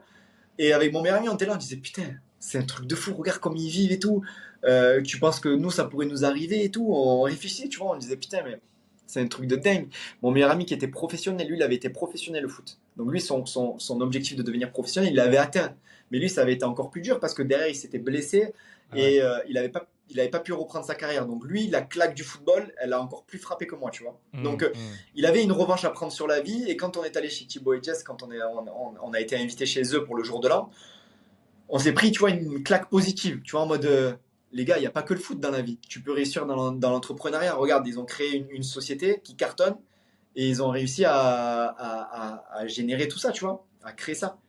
Et en fait, on est parti de chez Thibaut et Jess, en fait, dans cette optique-là, de se dire, bah, moi j'ai des réseaux sociaux qui cartonnent, je fais beaucoup de vues sur les réseaux. Leur modèle économique en fait c'est de créer une société euh, qui ben, de qualité, hein, quelque chose de qualité qui peut durer dans le temps, mais, mais surtout qui est, qui est promu sur, euh, tu fais la promotion sur tes réseaux. Mais en mm. gros tu payes pas la, tu payes pas euh, le, il n'y a pas d'enveloppe communication. Marketing communication c'est toi, c'est toi-même. Et donc on s'est dit bon, viens on réfléchit à ce qu'on pourrait faire. Viens on réfléchit à ce qu'on pouvait faire. Parce que voilà, il a créé euh, un, concept qui, est génial, qui existait aux États-Unis, mais qui n'était pas en France, tu vois. Euh, et, on s'est dit, bon, allez, réfléchissons. Moi, je suis très sportif, lui aussi. il m'a appelé deux, trois fois, tu vois, en me disant, ouais, ça, ça serait bien si on faisait ça et tout. Viens, on ouvre une, une chaîne de food truck, etc. Euh, non, le, potentiel, il n'est pas, il est pas incroyable. On, ne va pas pouvoir faire des millions euh, très rapidement avec ça. Hmm, donc, il m'a appelé. Ouais, t'as, faim encore là. Là, t'es en mode genre, je veux pas faire un business pour faire un business, je veux faire un business pour faire un. J'ai envie, j'ai envie de tout casser. J'ai envie de tout casser. Je savais que je faisais des vues sur mes réseaux, je savais que j'étais en bombe, euh, les gens me kiffaient, je faisais des, tournages euh, tous les trois mois. tu vois, il fallait, il fallait un gros truc. Il fallait pas juste ouvrir un, un petit commerce qui allait pouvoir. Non, non, non, je voulais taper fort.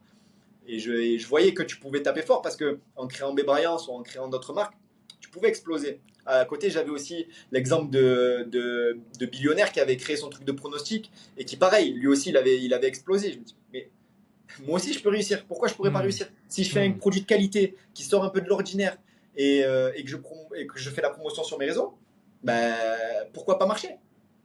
Et donc, du coup, on a réfléchi. Et un jour, il m'appelle, il me dit, frérot, je l'ai. Il me dit, je l'ai l'idée. Je dis, vas-y, dis-moi. Donc, vu qu'on avait eu plein de discussions comme ça où il m'a dit, ouais, je l'ai l'idée, je l'ai une fois, deux fois, trois fois, je dis, bah, vas-y, dis-moi.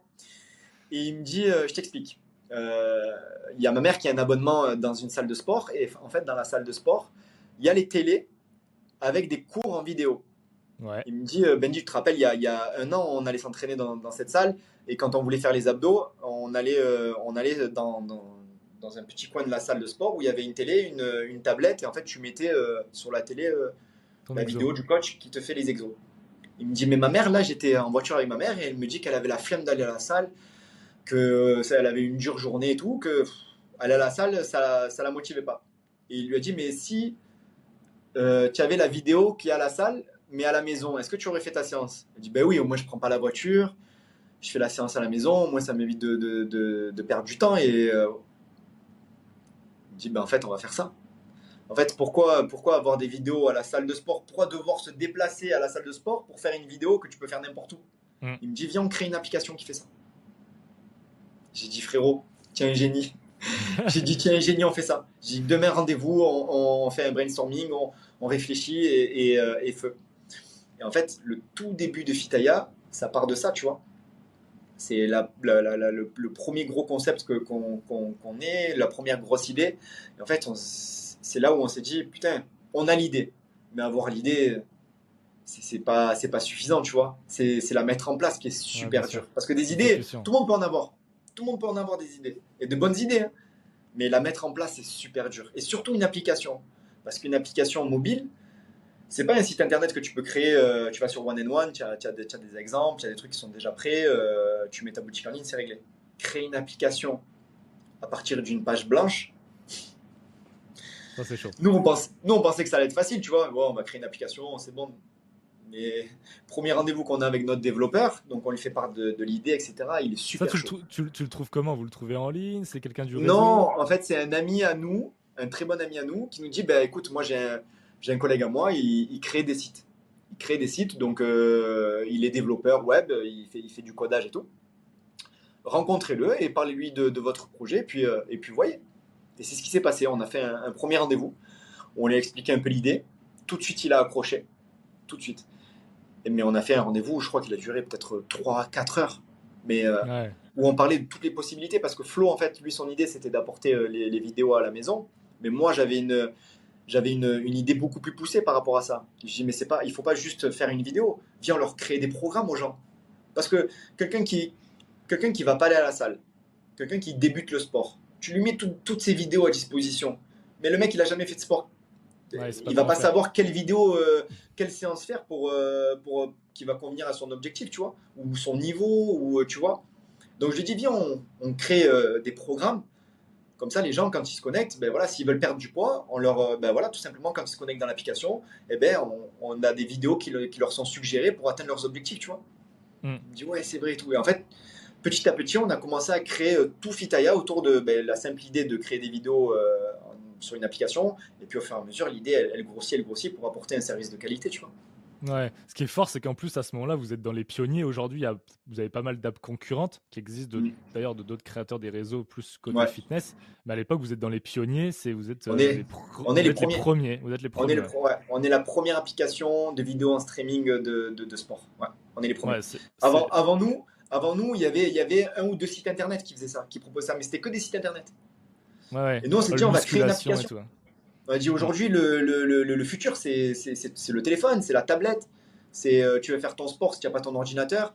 Bon, faut que tu ailles sur euh, Safari. C'est moins fluide, tu vois. Une application, euh, aujourd'hui, tu télécharges l'application, c'est super simple à utiliser.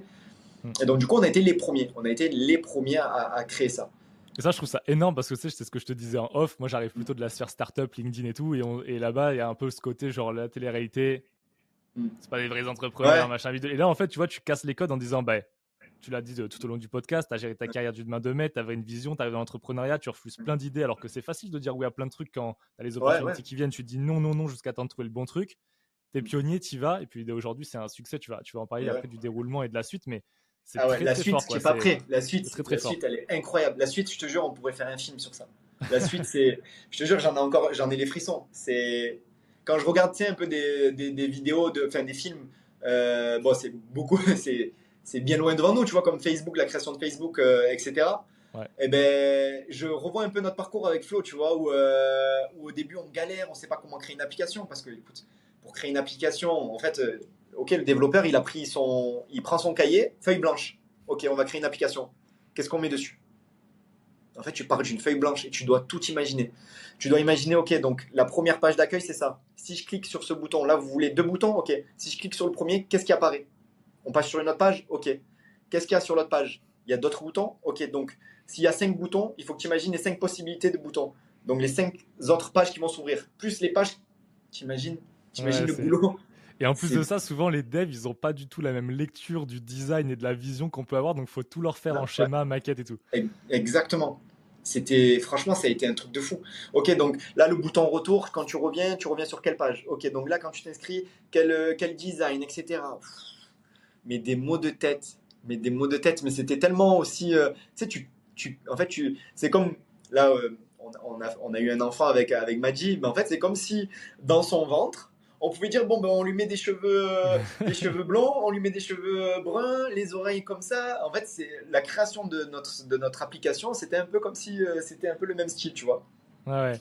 Et du coup, après Pareil. tout ça, c'est créé, vous allez arriver au lancement, et là, euh, vous vous entourez où tu dis, OK, euh, en vrai, on a nos compétences, on va gérer la strat marketing, on fait l'acquisition. Mm. Comment ça démarre et comment après même ça explose Si tu peux donner des chiffres et tout, c'est Ouais, intéressant. je vais, te, je vais te donner des chiffres, tu vas, tu vas halluciner. Je vais te donner surtout la, la- les étapes qui se sont passées.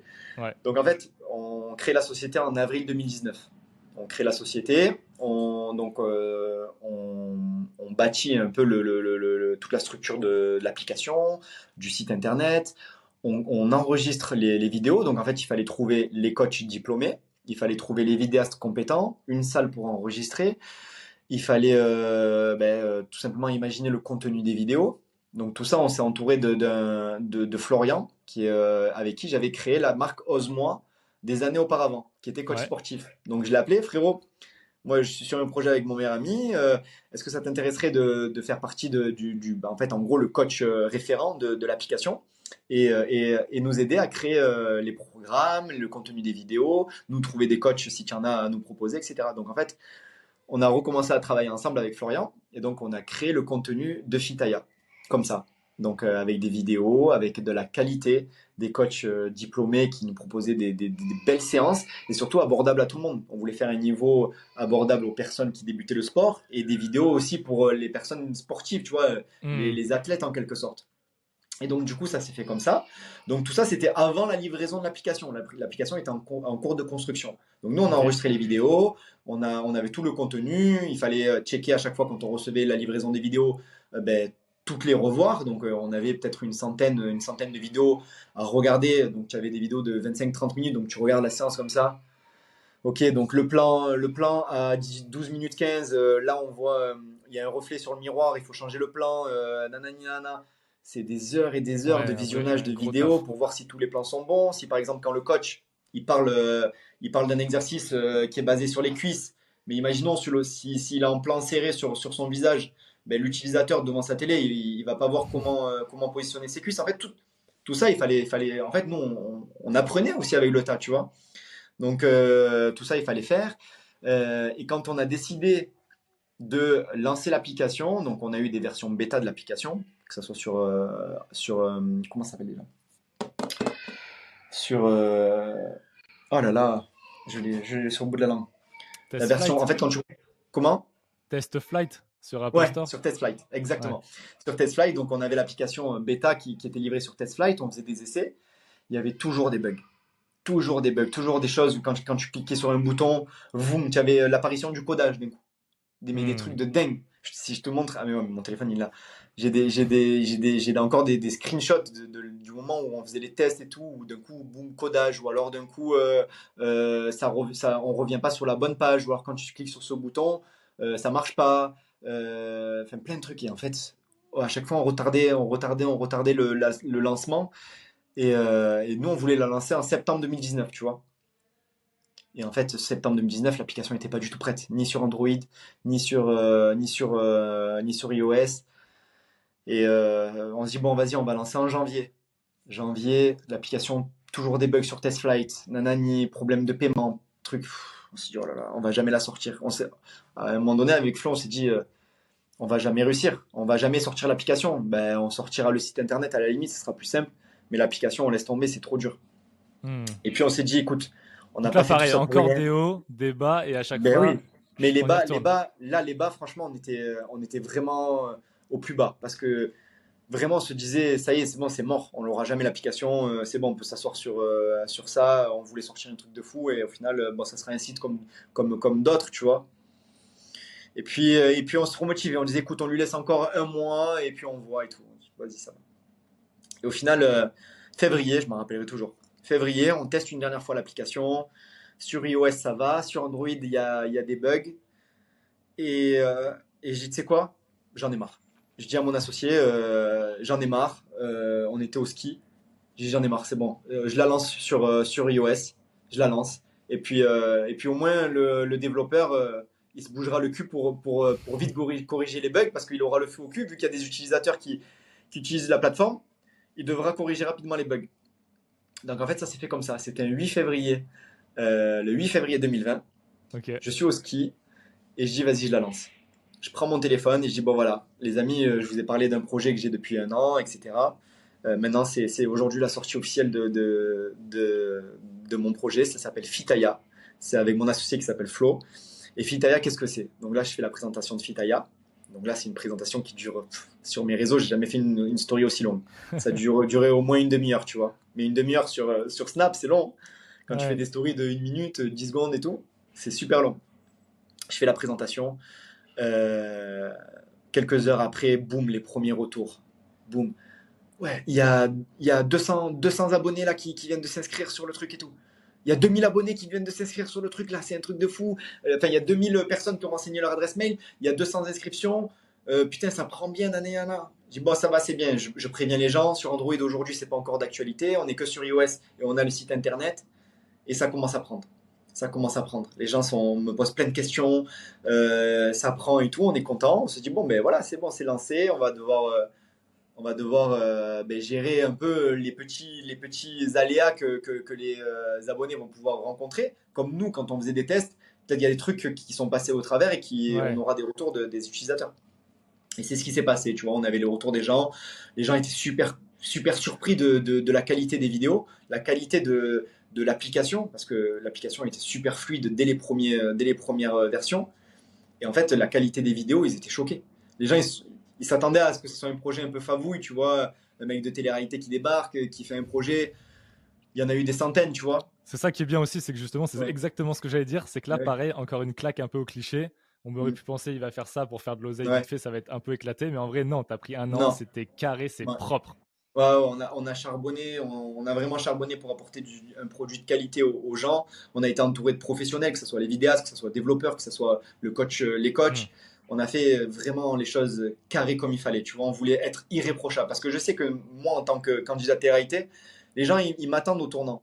Ils nous attendent quoi qu'il arrive. Quoi que tu fasses, euh, il faut que ça soit parfait parce que sinon, c'est tellement simple de, taper sur les doigts d'un candidat télé que je voulais qu'il n'y ait rien au hasard. Rien au hasard, tu vois. Et la qualité des vidéos de l'application, les gens, ils étaient choqués, tu vois. Et je recevais des, messages, mais bravo, on s'attendait pas à ça, c'est un truc de fou, les vidéos sont trop bien, les codes sont trop bien, et en fait, le retour des gens, tu vois, on était un peu dans une, dans une spirale un peu négative parce qu'il y avait des bugs, parce qu'on se disait est-ce qu'on va la sortir et tout, mais en fait, le fait de la lancer, ça nous a remotivé de voir l'élan des, gens, les retours positifs qu'on avait, on se dit, wow, truc de fou, c'est un truc de fou qu'on a, a créé, et vas-y, on, bosse à fond sur, sur, les améliorations, sur ce qu'on peut apporter encore. On va écouter les gens, ce qu'ils ont, ce ont à nous proposer. En fait, ça s'est fait comme ça. Écoute l'anecdote. Donc, on fait le lancement. Je pars, euh, je suis appelé sur le, tournage des, des apprentis aventuriers euh, début mars. Donc, euh, je crois. un mois, 20 jours que l'app était lancée. Il y avait peut-être trois semaines de, de, de vie de, de l'application. Et je pars faire euh, les apprentis aventuriers. Je pars faire les apprentis aventuriers. Et il commençait à avoir le Covid en Chine. Ah oui, vrai. Et, ça, et ça commençait à arriver en Italie. Et moi, je pars faire euh, les apprentis aventuriers en Thaïlande. Et pour te donner la petite anecdote, je tombe malade deux jours avant, euh, deux jours avant le, départ sur le tournage. Je tombe malade, 42 fièvres dans le lit, je tremblais, le nez qui coule, etc. Je me dis, oulala, là là, j'espère que c'est pas le truc dont il parle euh, aux infos que, j'ai chopé quand même, parce que ça veut dire que je peux pas partir en tournage, ça, ça, ça, ça tous les plans tombent à l'eau, tu vois. Au bout, de, au bout de 24 heures, je me suis shooté de doliprane. Mon médecin m'a dit Tu prends de doliprane. Ça n'existait pas les, les, les tests antigéniques, ça n'existait pas. Personne ne connaissait, tu vois. Le Covid, c'était en France, personne ne connaissait. Et je suis parti faire le tournage. Je pars, euh, je pars là-bas sur place, j'étais nickel. Je sortais, de, je sortais de 42 fièvres la veille, je m'étais bourré de doliprane, ça allait. On fait un jour de tournage, ça se passe bien. Deuxième jour, euh, le producteur qui vient, nous on n'avait plus nos téléphones ni rien, tu vois. Euh, et, moi, j'avais demandé à avoir mon téléphone uniquement le dimanche pour gérer euh, Fitaya, tu vois. Je l'avais prévenu, j'ai dit j'ai lancé une société, ça cartonne, il me faut mon téléphone au moins le dimanche que je puisse gérer pour voir s'il y a des trucs, des trucs, des urgences. Deuxième jour, réunion de la production. Moi, j'étais en train de faire le feu euh, avec, avec, des, avec des feuilles de palmier, là, en train de raviver la flamme. Venez, réunion. On se dit, qu'est-ce qui se passe? Bon, voilà, les amis, le coronavirus en France a frappé. Là, ça fait une semaine qu'on est, euh, qu'on est en, Thaïlande parce qu'en fait, il y a quatre jours, euh, on avait quatre jours avant le tournage à, l'hôtel pour se remettre du décalage horaire avant le début du tournage. Et donc, dit, voilà, il dit, ça fait quelques jours déjà qu'on est là, vous n'avez plus votre téléphone, vous savez pas ce qui se passe, mais en France, c'est, c'est l'hécatombe, euh, tout le monde est confiné et nous, on doit être rapatriés en France au bout de deux jours de tournage. Je, dis, oh là là. je me dis, oh là là, ça veut dire que tout le tournage, il tombe à l'eau Et, je me dis, ah, ça, ça, ça, tu sais, ça, ça perturbe un peu les plans. Hmm. On récupère nos téléphones, donc on est tous rapidement amenés à l'hôtel. On récupère nos téléphones, j'appelle mon meilleur ami, je vois frérot, je vais rentrer. Il me dit, mais frérot, heureusement que tu vas rentrer. Je dis, pourquoi? Il me dit, mais frérot, je me bouffe des mails du matin au soir. Tous les jours, il y a euh, à 16h, les serveurs ils plantent parce qu'il y a tellement de monde qui se connecte en même temps. Parce que vu que tout le monde est eh confiné, tous les jours, à 16h, il y a un pic d'audience sur, sur l'application et sur le site. Ça fait sauter tous nos serveurs. Pendant deux heures, je suis harcelé de mails. Les gens, ils pensent qu'on les, qu'on les a arnaqués, qu'ils ont payé, qu'on a fermé le site. Nanana, il me dit, rentre vite, le plus vite possible. Il me dit, c'est, heureusement que, ton tournage se termine. Je, il me dit, je commence à avoir des cheveux blancs, je dors pas la nuit. Et il était, en fait, lui, il est venu à la, il est venu juste avant que je, que je parte en tournage. Il était venu chez moi. Donc j'avais une grande maison à, ce moment-là à Marseille. Et il est venu à la maison. Je lui dis comme ça, moi, tu gères, tu gères la société. On avait, j'avais un bureau euh, dédié à Fitaya et on, gérait le truc. Et donc je, je suis à l'hôtel pendant une semaine. Euh, juste avant de, prendre le, vol. Et tous les jours, ben voilà, on se connaît, je me connectais sur, sur le truc, on répondait aux mails en même temps. Et quand je suis rentré en France, ben, euh, en fait, c'est là où a démarré la période confinement. Les périodes de mmh. confinement, nous, on vient de lancer une société qui propose de faire des vidéos de sport à la maison sans matériel. Excellent. Tu imagines les étoiles, comment elles se sont alignées? Ouais, mais ça, moi, j'ai envie de dire, justement, ça s'aligne parce que pendant 15 ans avant, tu as tout fait pour qu'un jour elle s'aligne. C'est ça qui est top.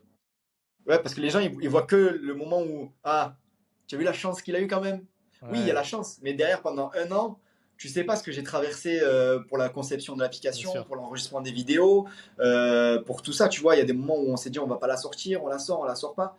Et au final, euh, ben, le destin a fait que on devait la sortir en septembre, ça s'est pas fait, on devait la sortir en janvier, ça s'est pas fait, on l'a sorti en février, un mois avant le confinement. Donc c'est le destin, tu vois. Timing parfait. Mais ça aussi parce que tu as eu le as eu le, bon truc de te dire vas-y, c'est là encore plein de bugs, j'y vais, je m'en fous, on lance. Ouais. Et ça, c'est le Exactement. qui fait que. J'aurais pu, on aurait pu encore attendre, me dire bon, euh, j'attends d'avoir euh, la version aussi sur Android et tout. Non, on s'est dit vas-y, février, on la lance, c'est pas grave. Et confinement derrière, les gens, bon, à 16h, tous les jours, on était sur le serveur, il s'appelait OVH. Tous les jours, à 16h, pile poil, boum, euh, blackout de l'application, du site internet, que ce soit sur iOS, sur Android, partout, blackout. Et les gens, et vous êtes des arnaqueurs, et j'en étais sûr, j'aurais jamais dû faire confiance à un mec de télé-réalité, euh, tu as pris notre argent, tu as fermé ton site, nanana, était là, je faisais des stories, les amis, euh, ne, ne, croyez pas, croyez pas qu'on vous a arnaqué, je vous le dis, c'est OVH, allez sur Twitter, tapez OVH serveur, vous allez voir, ils, diffusent des des rapports d'état sur leur serveur, c'est en blackout, etc. Euh, c'est juste qu'il y a trop de monde qui se connecte en même temps. Les gars, vous êtes trop nombreux. Vous êtes trop nombreux, vous connectez tous en même temps et vous faites sauter le truc. Et donc, en fait, de 16h jusqu'à à peu près 20h, 21h, tous les jours. Et les mails, mais je te dis même pas, on, devait gérer 400, euh, 500 mails euh, pendant, pendant ce laps de temps, tu vois. À deux, donc moi sur, sur l'ordinateur, Flo sur le, sur le Mac, nanana il y a des gens qui voulaient être remboursés, tu vois. Donc on, les remboursait, il n'y a pas de souci. Comme ça, au moins, on leur prouvait notre bonne foi. Et, euh, mais tous les jours, à 16h, 16h, 21h, ça buguait. Et après, à 21h, je prenais mes stories. voilà, les amis, je vous ai dit, on vous arnaque pas, c'est juste les, serveurs qui, sautent parce qu'il y a, trop de flux. En fait, en gros, c'était la, bande passante était trop, était trop faible par rapport au flux qu'il y avait.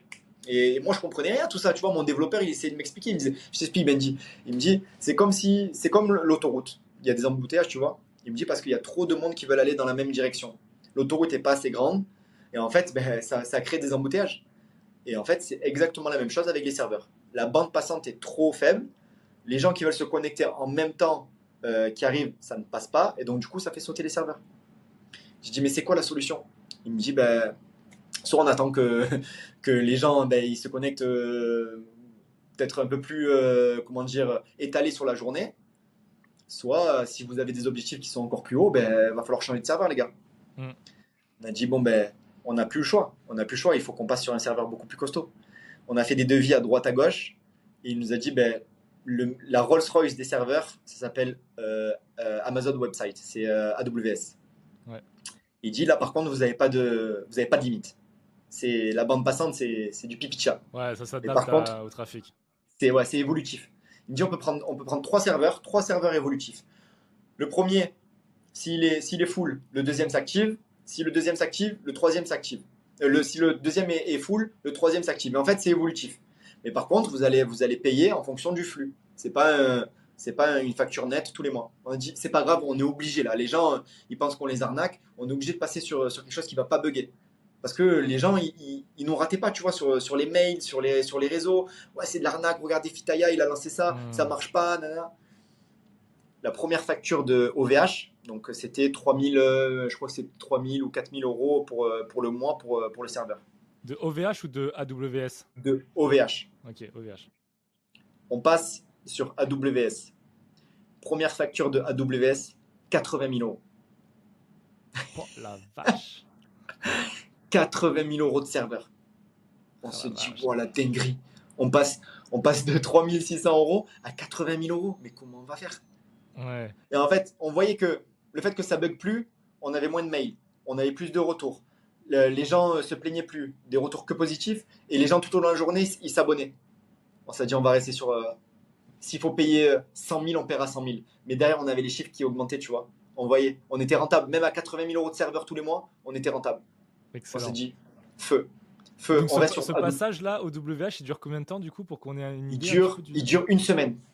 Une semaine ça à va, c'est- 15 c'est jours. long déjà, ouais. mais c'est mais c'est c'est très long quand tous les jours tous les jours tu te fais tu te fais incendier sur les réseaux sociaux parce que les gens pensent que tu les as arnaqués parce que euh, vu que ça bug euh, tu reçois des mails donc tu dois traiter les mails tu dois répondre à, à toutes les questions qu'il peut y avoir tu vois Euh, même au-delà de, des bugs il y avait des gens qui avaient des questions si je veux me désabonner si je je dois perdre du poids qu'est-ce que je dois faire? Donc tu devais répondre à tout le monde Ouais. mais en plus de, de, de ce problème de serveur c'était un truc de fou donc les 15 jours ça, ça, ça semblait une éternité on n'endormait pas Hmm, avec, Flo, on n'endormait pas. C'est, on, on- on- on s'endormait en fait à moitié. Le- la nuit, euh, il était 2h du matin, on était encore sur les mails. Bon, allez, on en fait encore 10 chacun et on arrête. Ok, d'accord. Tu as géré le, le cas euh, Marie, euh, le cas euh, Aurélie? Ouais, je suis dessus, c'est bon, t'inquiète.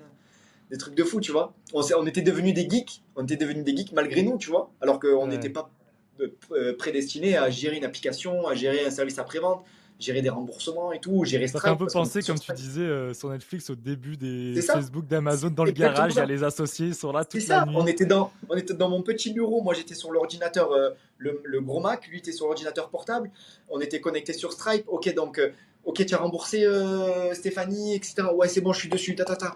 Euh, tu as, vu, j'arrive pas à comprendre. Parce qu'il y, a- y en a qui rencontraient aussi des problèmes euh, qu'on avait rencontrés par exemple dans la version bêta, tu vois, des, des Ok. bugs. On disait, attends, elle quand elle se connecte à son compte, euh, elle a payé mais elle n'a pas accès. Donc on, allait sur l'application, on lui demandait ses identifiants, on devait se connecter.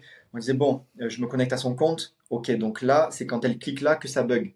Donc on devait faire un retour à notre développeur. Ouais, allô, regarde, est-ce que tu peux prendre euh, cet abonné-là et essayer de te connecter sur Android Regarde le bug qu'elle rencontre. Ok, donc on, hop, on écrit à notre, à notre abonné, on est en train d'investiguer sur, sur votre problème, on revient vers vous très rapidement. Le développeur qui nous fait un état des lieux. Oui, c'est bon, en fait, j'ai compris le problème, je suis en train de rectifier ça. En fait, elle a fait une mauvaise manip quand elle a des trucs de fou.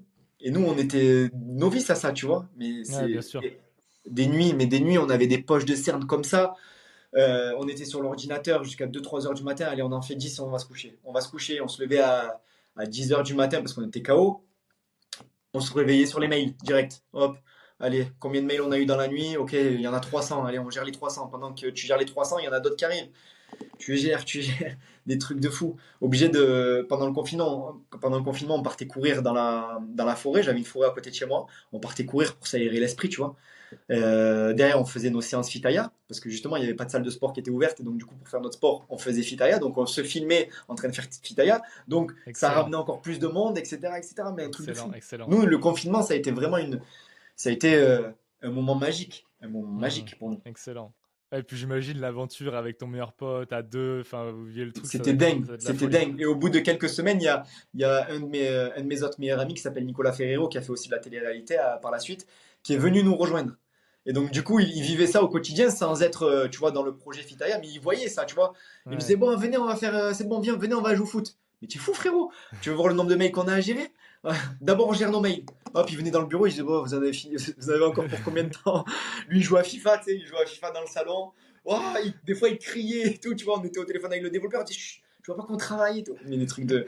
C'était un truc de fou. Franchement, le développement, le, le confinement, ça a été une aventure euh, ouf. Et après, c'est quoi les milestones justement euh, Quand est-ce que vous passez les 1000 utilisateurs, les 100 000 euh, Alors, je, je sais pas, est-ce que tu peux.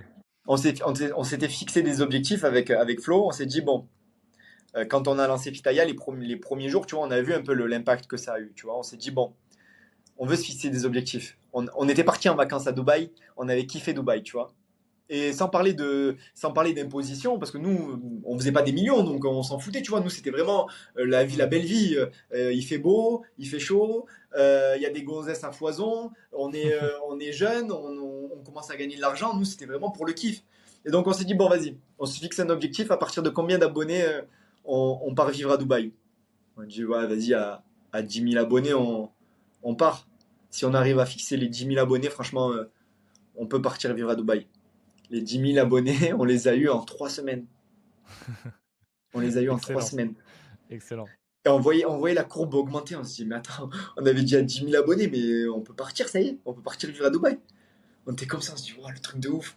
On voyait les chiffres augmenter sur Stripe, tu vois. Et on s'est dit, bon, à combien on se fait tatouer euh, Fitaya On a dit, vas-y, le premier, le, au million, au million d'euros euh, générés sur Fitaya, on se fait euh, tatouer Fitaya. en live, le tatouage. Excellent. Fitaya. Au bout, de, au bout de deux mois, je crois, même pas. Deux, deux trois mois, on s'est fait tatouer Fitaya.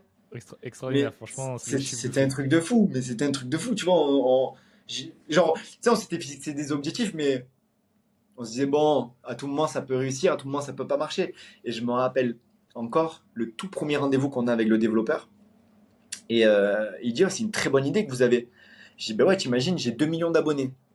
J'ai 2 millions d'abonnés. Quand je fais une story, j'ai en moyenne 400, 500 000 abonnés qui regardent. S'il y a juste 1%, de, ces personnes-là qui prennent un abonnement, et on faisait les calculs, tu vois, avec le, prix de l'abonnement, on disait, ouais, attends, tu es en train de dire que là, on peut faire 200, 300 000 euros par mois mais non, c'est impossible. Et mon meilleur ami, tu sais, il, est, plus pessimiste qu'optimiste. Et moi, c'est l'inverse. Je suis plus optimiste que, que pessimiste. Et il me dit, mais frérot, c'est impossible. C'est impossible. J'ai dit, mais frérot, t'imagines même pas, mais bien sûr que c'est possible. Je dis, on leur vend un abonnement. On leur vend un abonnement à, un accès à des vidéos. On n'a rien à leur envoyer. C'est-à-dire que nous, tout ce qui est logistique, etc., on n'avait pas à gérer ça. On s'enlevait une épine du pied. On, vend, on vendait, on vendait du, du, code, en gros. Tu vends un accès. Ouais, carrément.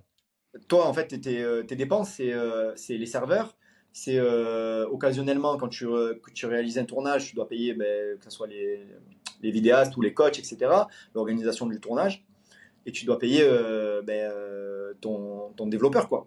En gros, c'est ça tes frais. Tes frais à pas de machin et tout. Il n'y a pas de logistique, c'est un, achat immédiat. Mm. C'est-à-dire que toi, tu veux t'abonner, ça te prend deux secondes et tu reçois ton produit immédiatement. Donc, tu vois, ça évite toute la logistique de, OK, euh, l'adresse, l'envoi, les retours, euh, le, colis s'est perdu, etc. En fait, euh, je dis, mais t'imagines, frérot, on vend, c'est un peu vendre de, du, pas de l'air, mais tu vends, tu vends du, du, pas palpable. Donc, c'est, la possibilité, elle est infinie. Elle est infinie. tu peux scaler à l'infini, totalement. À l'infini. Et lui, il n'avait pas, pas conscience encore de ça, tu vois. Mais le développeur, lui, il avait compris très rapidement. Il me dit, ouais, les gars, vous êtes sur un projet de fou. Il dit, si avec Benji, la, la notoriété de Benji, vous allez exploser. Et moi, je disais à mon meilleur ami, mais frérot, c'est, on peut exploser. On peut vraiment, euh, tu sais, on se disait, on peut devenir millionnaire. On peut devenir millionnaire. Mais je dis, mais jamais de la vie, mais es fou, quoi. Mais non, mais ça va. Je dis, mais frérot, on peut devenir millionnaire. Et lui, il voulait, tu vois, un peu se, se réguler, tu vois, il voulait euh, réguler l'excitation. Moi, je dis, mais frérot, moi, j'ai envie de. Je te rappelle Thibaut et Jess quand on est arrivé chez eux. Je veux que les gens, maintenant, c'est quand ils viennent chez nous qu'il se passe ça dans leur tête. Génial. Et donc, du coup, en fait, euh, c'est exactement ce qui s'est passé. Et là, ce qui est top d'un point de vue entrepreneurial, en plus, c'est que vous êtes parti sur un produit où, justement, tu l'as dit, avec abonnement, ce qui fait qu'en fait, tu as du mm. revenu récurrent. Et ça, pour une valorisation de société, c'est énorme Exactement. Et en fait, la, la, en gros, le, le, business model qu'on a eu au tout début, c'était bon. La stratégie, c'est moi, j'ai de la com à l'infini, en illimité, gratuite. J'envoie à fond j'envoie à fond, j'envoie à fond. Moi seul, j'envoie à fond. Une fois qu'on a, qu'on a pris de l'argent avec euh, gratuitement, en gros, avec ma communication gratuite, on va le réinvestir sur la communication globale de tous les influenceurs. On va inonder le marché. Donc c'est ce qu'on a fait. J'ai fait en premier la pub on a pris les premiers abonnements, on a pris les premiers, les, premiers, les, premiers sous qui sont rentrés, on les a réinvestis immédiatement en communication. Direct. Mmh. On a pris tous les influenceurs qui marchaient à, ce moment-là, et surtout en plein confinement, toutes les vues des influenceurs, ça cartonnait. Euh, les ventes des influenceurs, ça cartonnait aussi. On a pris tout le monde. Du plus petit au plus gros, euh, en essayant euh, les, les, sportifs, les moins sportifs, on a pris tout le monde. en fait, on partait d'une stratégie très simple, c'est que vu qu'on vend un abonnement, même si le jour J de la vente, de la promotion de l'influenceur, il n'est pas rentable, c'est un abonnement. Si le client reste un mois, deux mois, trois mois, si l'influenceur n'est pas rentable immédiatement, peut-être qu'il le sera dans deux mois, trois mois, mais via la pub qu'il a fait une seule fois. Ouais, bien sûr. Donc en fait, on s'est dit, voilà, même si cet influenceur, on l'a payé 1000 euros, le jour J nous a rapporté 400 euh, euros. Ok, 400 euros. Mais 400 euros, Peut-être que le mois prochain, ça sera 300 euros. Ça sera peut-être un peu dégressif. Il y a des gens peut-être qui seront des abonnés. Peut-être que le mois d'après, ça sera 200 euros et peut-être 100 euros. Et puis au final, peut-être que euh, pendant des mois et des mois, il y a des gens qui vont payer, qui, qui, paieront 50 euros, mais ces 50 euros-là, c'était cet influenceur-là. Donc en gros, c'est rentable sur le, sur le long terme. En fait, on a réfléchi comme ça. On s'est dit, OK, cet influenceur, il vend pas des tonnes, mais vu qu'on vend un abonnement, ça sera rentable forcément sur le, sur le long terme. Et en fait, c'est comme ça que. Et forcément, après, il y avait des, il y avait des influenceurs, c'était jackpot. Moi déjà, c'était jackpot à chaque fois parce que j'étais celui qui en parlait le mieux premièrement. C'était le plus intéressant, enfin qui, connaissait le produit à la perfection, bien évidemment. Et puis t'incarnes ta marque. Exactement. Et puis à ce moment-là, j'avais des vues en story, mais je t'en parle même pas. Je t'en parle même pas. En plein confinement, il y avait une émission qui passait euh, à, sur W9 que j'avais tournée où euh, on me voyait dans tous les épisodes, euh, c'était tout tourné autour de moi, tu vois. Et donc, du coup, en fait, tout, tout était aligné pour que ça fonctionne. Hmm. Génial. Et aujourd'hui, du coup, là, maintenant, c'est. C'est comment l'employer Est-ce que tu as, une idée de la valorisation de la société? C'est quoi ta vision aussi derrière? C'est ce que tu, comme tu t'éclates, tu n'as pas envie de faire autre chose et vous la, vous la hmm. gardez Est-ce que vous avez une envie de la revendre peut-être à une grosse chaîne de sport en France? C'est quoi un petit peu les ambitions ben, maintenant euh, Aujourd'hui, aujourd'hui, je vais être honnête avec toi, on a, on a, on a, on a eu des, des, rendez-vous avec des, investisseurs, on a eu des discussions avec des investisseurs aussi qui, euh, qui étaient intéressés, qui voulaient euh, ben, voilà, connaître la valorisation, connaître un peu le, procédé, qui se sont intéressés à nous. Euh, on a, pour l'instant, il n'y a, rien qui est, a rien qui est programmé. Aujourd'hui, on, a encore enregistré de, nouveaux contenus, on, apporte de nouveaux programmes, euh, les gens sont satisfaits. Bien évidemment, après le confinement, il y, a eu, euh, il y a eu une baisse conséquente, tu vois, du nombre d'abonnés, des chiffres d'affaires, etc. Mais on a réussi à garder notre noyau dur parce qu'on a réussi à, apporter du contenu à l'application, des nouvelles mmh. choses, de la nouveauté, des, nouveaux, des nouvelles catégories, que ce soit du yoga, du stretching, du pilate, euh, programme femme enceinte, etc. Tu vois, on a toujours rajouté du contenu pour garder notre communauté. très fort. Et, euh, et, on a fait valoriser la société il y a peut-être six mois. Elle a été valorisée à 9,5 millions, tu vois. C'est beau. Donc c'est pas mal. C'est beau. C'est une aventure en trois ans euh, d'avoir une boîte comme ça, de la valoriser, c'est magnifique. Incroyable. Mais euh, quand tu, quand tu reviens en arrière et tu te dis, euh, on est parti d'une idée où on se dit, nous aussi on peut réussir, est-ce qu'on peut devenir millionnaire, nanana, Forcément, oui, en, patrimoine, on est millionnaire. On a pris, on a pris de l'argent, bien évidemment, avec, avec Flo, avec Fitaya, on a pris de l'argent. Mais surtout, on a réinvesti, tu vois, dans, dans notre application, dans le contenu, dans, dans les améliorations, dans tout ça, tu vois. On n'a on pas que pris tout le bon et on a laissé Fitayo comme c'était. Non, on a réinvesti dans des vidéos, dans un studio d'enregistrement, euh, dans tout en fait. Donc euh, dans, les, dans, les, dans, les, serveurs, parce qu'au final c'était un investissement d'investir dans des serveurs comme euh, Amazon Website, tu vois. On aurait pu rester sur un, serveur lambda, la qualité était moins bien, ça aurait ramé, etc. Mais on aurait pris jackpot tous les mois, tu vois. On économisait 80 000 euros. Tu mmh. imagines Donc, et aujourd'hui, ben, on a été approché on n'a pas été fermé aux discussions, tu vois, mais on n'a pas eu d'offres concrètes. On n'a pas eu d'offres concrètes. On a d'autres idées sur le développement de Fitaya. Euh, mais vu qu'aujourd'hui on a des concurrents directs qui sont assez, euh, ils sont, ils sont, ils sont assez costauds. Raison, t'as raison, faut garder les secrets. Euh. Ouais, les prochaines étapes de Fitaya, on les garde, on les garde pour l'instant en, sous-marin. On est en train de travailler dessus parce qu'en fait, vu qu'on a été la première application à, créer ça, ça a été copié on a été copié. Mais je vais, je vais même te dire mieux, pour te dire à quel point euh, je fais référence à chaque fois à des films euh, qui, me rappellent un peu notre histoire, comme euh, Facebook, etc. à la fin du premier confinement, nos mises à jour sur iOS, elles passaient plus. Elles mettaient une semaine, 10 jours, 2 semaines à, passer. Je dis, mais qu'est-ce qui se passe? Apple qui nous demandait à chaque fois, mais euh, euh, là vous avez corrigé ça, mais pour quelle raison vous faites ça? On ne comprend pas. Pourquoi vous voulez là Pourquoi vous demandez euh, le numéro de téléphone de votre, de votre user? Pourquoi là vous avez rajouté une catégorie, etc. En fait, on est tombé sur une pub deux mois après. Apple lance Apple Fitness Plus Hmm. avec les mêmes tarifs que nous, 9,99€ pour la version premium, 7,99€ pour la version classique, avec des catégories comme euh, euh, du, euh, du yoga, de la danse, oh, comme Pitaya. C'est bizarre quand même. Et en fait, quand on, a, quand on a vu ça, on s'est dit, les bâtards, ça fait deux mois que sur chaque mise à jour, ils nous font galérer, ils nous demandent des tonnes d'informations. Mais en fait, ils sont en train de copier notre modèle économique, ils sont en train de copier le contenu de Fitaya, ces bâtards depuis, depuis, depuis deux mois. Et à partir de ce moment-là, on a dit, bon, c'est simple, chaque mise à jour, on met, on, met en ligne la mise à jour, on voit ce qu'ils font. Ils nous ont fait galérer une dernière fois. On leur a dit, bon voilà, on, a été très honnête avec eux. On a dit, voilà, on sait que vous êtes en train de nous copier. Donc c'est soit maintenant, chaque euh, demande de mise à jour qu'on vous fait, vous l'acceptez sans poser de questions, soit on se retire complètement de, de, iOS et on reste sur Android, on reste sur notre site internet. Ça ne nous pose aucun problème. On a fait comme ça. Et c'est au moment où Fortnite, c'est au moment où Fortnite se sont retirés aussi de, de iOS. Ok. Ouais, donc solide, vous avez été euh, dur en négociation et du coup ça, a payé. Mais parce qu'en fait, on galérait tellement. On avait tellement de mises à jour à faire, correction de bugs, etc. à faire passer que. En fait, c'est un peu comme l'histoire du serveur. Ça traînait, ça traînait, ça traînait. Nous, on avait des, retours des clients qui n'étaient pas contents. Donc, on voulait que ça, on voulait pas que ça traîne. On voulait corriger rapidement. Et en fait, c'est iOS, c'est Apple qui nous faisait galérer. Ils nous faisaient galérer. Et en fait, pour nous copier, Incroyable pour nous copier le concept de Fitaya avec les mêmes styles d'abonnement.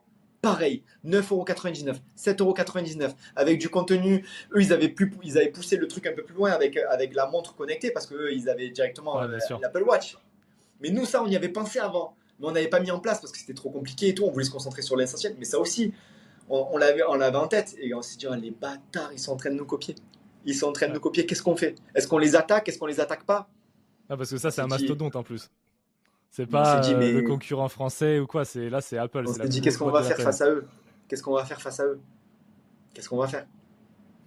Donc en soi, nous, on n'avait pas inventé l'eau chaude non plus, tu vois. Donc euh, on s'est dit bon ben la seule chose à faire, c'est se taire, leur mettre un coup de pression sur, euh, sur l'application et leur dire de nous faire passer les mises à jour. Et puis qu'ils copient, ils copient. Et puis après, il y, a eu, ben, il, y, a eu, il y en a eu d'autres. Hein. Il y a eu d'autres, d'autres sociétés qui sont créées, d'autres influenceurs qui ont créé leur application, etc. On en a motivé. Ben, tant mieux, tu vois, tant mieux. Ça, ça, ça a inspiré d'autres personnes. Et, euh, ça, c'est une fierté aussi pour nous. et derrière, euh, on a été les premiers. On a été les premiers, donc on a eu un temps d'avance sur eux. Et ce temps d'avance, il faut le garder. Donc là, on a d'autres idées pour la suite qu'on garde pour nous, pour que quand on le sorte, tu vois, ils disent Oh, les bâtards, ils avaient. Pendant que nous, on était en train de leur copier leur, leur, première version en quelque sorte, ils étaient en train de travailler déjà sur, le, sur la suite. Tu vois, on veut créer ouais, Non, c'est top. Ouais, vraiment, là, c'est entrepreneuriat à fond, c'est vision entrepreneuriale, il euh, n'y a rien qui est laissé au hasard. Excellent. Est-ce que du coup, justement, là, si je comprends, enfin, de ce que tu dis, on a enfin, j'imagine que tu te focuses à 100% là-dessus, mais est-ce que tu as envie de développer d'autres boîtes dans d'autres domaines pour te faire kiffer ou tu, non, c'est focus un seul truc. Ben, Ouais, j'ai investi, j'ai investi un, peu mon argent aussi dans d'autres, euh, d'autres petits commerces. Tu vois, les, j'ai euh, mon frère qui est, qui est coiffeur. Et, euh, et, c'était un objectif pour, pour, pour nous que, qu'il, ait son, qu'il ait son salon de coiffure. Donc, on a ouvert un salon de coiffure avec mon frère, lui et moi, qui cartonne, qui marche très très bien. Donc, déjà, premièrement, je me serais jamais associé avec mon frère s'il était nul en coiffure, même si même s'il est coiffeur et qu'il est nul euh, j'aurais perdu de l'argent et ça aurait pas été bénéfique ni pour lui ni pour, euh, ni pour moi, mais il est très très fort en coiffure et donc du coup, euh, dès que j'ai commencé à être un peu, un peu célèbre, c'était, un objectif, tu vois. Donc quand j'ai commencé à gagner beaucoup d'argent, on s'est penché sur le sujet, on a ouvert notre salon de coiffure, il cartonne, on en est très très content. j'ai aussi investi dans une pizzeria. J'ai une pizzeria avec, moi, avec un de mes meilleurs amis aussi et, et, mon père qui est, qui est aussi dans, dans la société. Euh, qu'est-ce que j'ai fait? J'ai acheté, euh, j'ai acheté un appartement sur Marseille que je mets en Airbnb. Ok. J'ai, euh, après, on a acheté des biens avec ma femme. on a acheté des biens immobiliers. Voilà. Top. Donc là, maintenant, diversification, justement, c'était un peu la dernière partie. L'investissement, maintenant, c'est l'immobilier. Donc tu reviens aux valeurs de tes parents. Benjamin Exactement. la pierre, bah, on y est. Ben, maintenant, en fait, maintenant que j'ai réussi avec une société à, atteindre mes objectifs, tu vois, Euh, je me suis dit, bon, maintenant, c'est vrai que c'est des, des, En fait, c'est risqué. Euh, j'ai eu la chance, on a eu la chance avec Flo de, de, de, trouver le bon truc au bon moment, mais c'est une parmi, euh, parmi tant d'autres. Enfin, c'est une, une seule, c'est un heure élu, on va dire. C'est une seule fois dans une vie que ça peut arriver. Deux fois si tu es très bon, trois fois vraiment si tu es un monstre. Mais on est, on est, très content de l'avoir fait. On a, on a gagné de l'argent, on gagne encore de l'argent. Mais, euh, mais il faut quand même aussi sécuriser tout ça, tu vois. Donc c'est pour ça que euh, j'ai acheté un appartement, j'ai des commerces, etc. pour justement sécurise. J'ai réussi à faire un jackpot.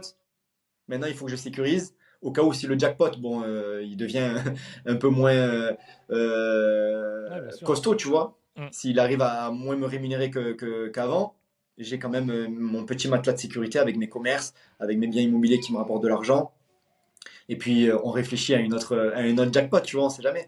Ouais, bien sûr, bien sûr. Est-ce que après, pour, pour finir sur des trucs plus légers, là, sur, la, sur la fin euh, du podcast, est-ce que tu as investi dans des trucs un peu plus folkloriques, des cartes Pokémon, des montres, les, les chaussures, les, les voitures, j'en sais rien. Est-ce que tu as un truc comme ça, un petit, ouais, un petit truc secret euh? Ouais, je me suis fait quelques plaisirs. Je me suis fait quelques plaisirs. Alors, pour la petite anecdote, je vais te raconter l'histoire des montres. en 2000, 2018, donc j'ai les premiers, l'argent qui commence un peu à tomber des placements de produits, je gagne bien ma vie. Je m'achète une petite Rolex, une Datejust, tu vois. Ok, ouais, très bien. J'achète ma première Rolex. C'était, euh, tu vois, c'est, c'est ouf ta première Rolex. C'est, c'est un peu la, c'est un, un, synonyme de réussite. Tu as ta, ta, première montre, grosse montre au poignet, tu es content, tu vois. Ouais. Et, euh, et, je pars en tournage avec. On part sur euh, les Marseillais contre le reste du monde à Faro. Et c'est l'année où la maison elle prend feu. Ma montre, la veille, je, m'embrouille avec quelqu'un. Je m'embrouille avec quelqu'un. J'enlève ma montre parce que je veux en venir aux mains avec ce mec, etc. Je la cache dans un tiroir de la salle de bain. Ma Rolex parce que je veux en venir aux mains, etc. Je suis viré du tournage parce que ben, justement, je me suis battu avec le mec. Je suis viré du tournage. Je pars à l'hôtel. En partant à l'hôtel, euh, ben, j'oublie ma montre. Je prends ma, ma trousse de toilette et deux caleçons. Le lendemain, où je suis à l'hôtel, la maison prend feu. la maison prend feu à Faro. Du coup, la Rolex qui reste dedans. Ouais, coup de fil. Bon, les gars, euh, vous êtes à l'hôtel et tout, euh, juste pour vous informer, la, maison prend feu et tout. Quoi, la maison prend feu? Mais mes affaires, tu vois, je pense même pas à ma montre. Putain, mais les affaires, les gens, il y a des gens dedans et tout. Non, non, c'est bon, tout le monde est, tout, le monde est en sécurité. Par contre, euh, voilà, les affaires, c'est compliqué. Il y, a tous les habits et tout. Je raccroche. Deux minutes après, la Rolex. Je dis non, la Rolex. je, lui dis mais non, la Rolex, elle a pris feu et tout. Non, non, non. Plus de Rolex. Plus de Rolex. Euh, en bas, ça n'avait pas pris feu. En bas, ça n'avait pas pris feu. Donc toutes mes affaires nickel. Sauf que plus de Rolex, plus de vêtements de marque, plus rien. C'est-à-dire que tous les pompiers qui étaient passés, flics, euh, gens de la prod, etc., tout le monde était un peu passé et disparition de, quelques affaires. Ah Plus de Rolex. Donc ma première montre, je t'explique même pas, j'étais dans un état. Sacrée histoire cette anecdote ah. sur, la, sur la première montre. Ah ouais, non mais je t'ai même pas prêt. T'en as racheté euh Attends, tu es pas prêt. Je te jure, là, tu as des exclus de fou furieux. J'en ai parlé à personne. J'en ai parlé à personne. Tu as des exclus de fou. Deuxième montre. Tu m'achètes une euh, Daytona euh, vintage que je rêvais d'avoir. La Daytona, la Daytona fond blanc euh, vintage. Ok. Je, je l'achète et tout. Je mets des mois et des mois avant de la trouver, tu vois, parce qu'elle était plus en production. C'était la, la montre de mes rêves. Je me l'achète. Euh, j'étais avec Maddy à ce moment-là. On venait de se mettre ensemble et je pars en tournage au Mexique. Moi, tout fier, je mets ma montre au, je mets ma montre au poignet. Je pars en tournage. Elle me dit Mais tu vas pas partir en tournage avec ta montre. Tu pars au Mexique. Qu'est-ce que tu racontes j'ai dit, mais ça va, je vais la garder au poignet, euh, à part qu'on me coupe le poignet, il peut rien se passer, tu vois. Elle me dit, tu devrais pas. Je dis, ah, ça va, ça va, il va rien m'arriver. Je pars là-bas, je suis à l'hôtel, euh, donc comme je t'ai dit, avant les tournages, pour se mettre en, place du, décalage horaire, on a 4-5 jours à chaque fois à l'hôtel. Je pars me faire masser donc dans, l'hôtel, j'enlève ma montre dans ma chambre, je la mets dans ma boîte Bose de mes écouteurs, dans mon sac Vuitton, dans le dressing. Je pense pas au coffre-fort qu'il y a dans les chambres et tout. Mais tu vois, je, je, je, quand même, je camoufle, tu vois. Ouais, bien sûr. Je pars, me, je, pars me faire masser. Le soir, ça passe, je vais au restaurant, j'oublie, tu vois, j'oublie de la remettre. Le lendemain, euh, on doit préparer nos tenues pour le, le premier jour de tournage. Je prépare ma tenue, nanani, je me mets beau gosse. On envoie les photos au producteur pour qu'il valide la première tenue du, du début de tournage. Et je me dis, attends, je vais mettre ma montre. Je prends la boîte. Je sens que la boîte, elle est légère. légère. Elle est trop légère. Beaucoup trop légère. J'ouvre. Plus de montre. Hmm. Je- il y avait une poche dans les trucs boss, il y a une poche. Je regarde dedans, plus la montre. Je retourne le sac sur le lit, plus de montre. Hmm. Je me dis, mais non. Je commence à m'affoler, je commence, je commence à pleurer. Je te jure, je pleurais. C'était un monde de mes rêves, tu vois. Même si j'avais l'argent pour me la racheter, c'était, je m'étais fait voler déjà, une- j'étais, je m'étais fait déjà voler une montre. C'était ma première, donc c'est, c'est, c'est symbolique. Et là, c'était vraiment la montre de mes rêves. C'est-à-dire qu'encore aujourd'hui, c'est, ma montre préférée. Tu peux me dire Patek Philippe, euh, Richard Mille, tout ce que tu veux. La, la Daito fond blanc vintage, c'est, la plus belle. Je commence à pleurer, j'appelle la réception. On m'a volé ma montre, il y a sur la femme de ménage, il y a quelqu'un qui est passé, nanana. Je veux même pas tourner. Le lendemain, je dis, je, je, je tourne pas. On m'a volé ma montre, je fais un scandale à la réception, nanana. Et une montre disparue. Donc, deuxième Rolex volé de en, en l'espace Et Du coup, de t'as jamais eu la fin de l'histoire en fait. euh. deux ans et demi. Ni la première, ni la deuxième. Là, aujourd'hui, il doit y avoir un Mexicain qui a ma Rolex, euh, une Daytona à fond blanc, et il doit y avoir un Portugais qui a une Datejust fond, fond gris. Tout ça sur mon dos. Ah la La haine, la vache. haine. Donc les montres, j'avais coupé pendant, pendant longtemps. Pendant deux ans et demi, j'avais coupé. Deux ans, j'ai coupé. J'achète plus de montres. C'est fini.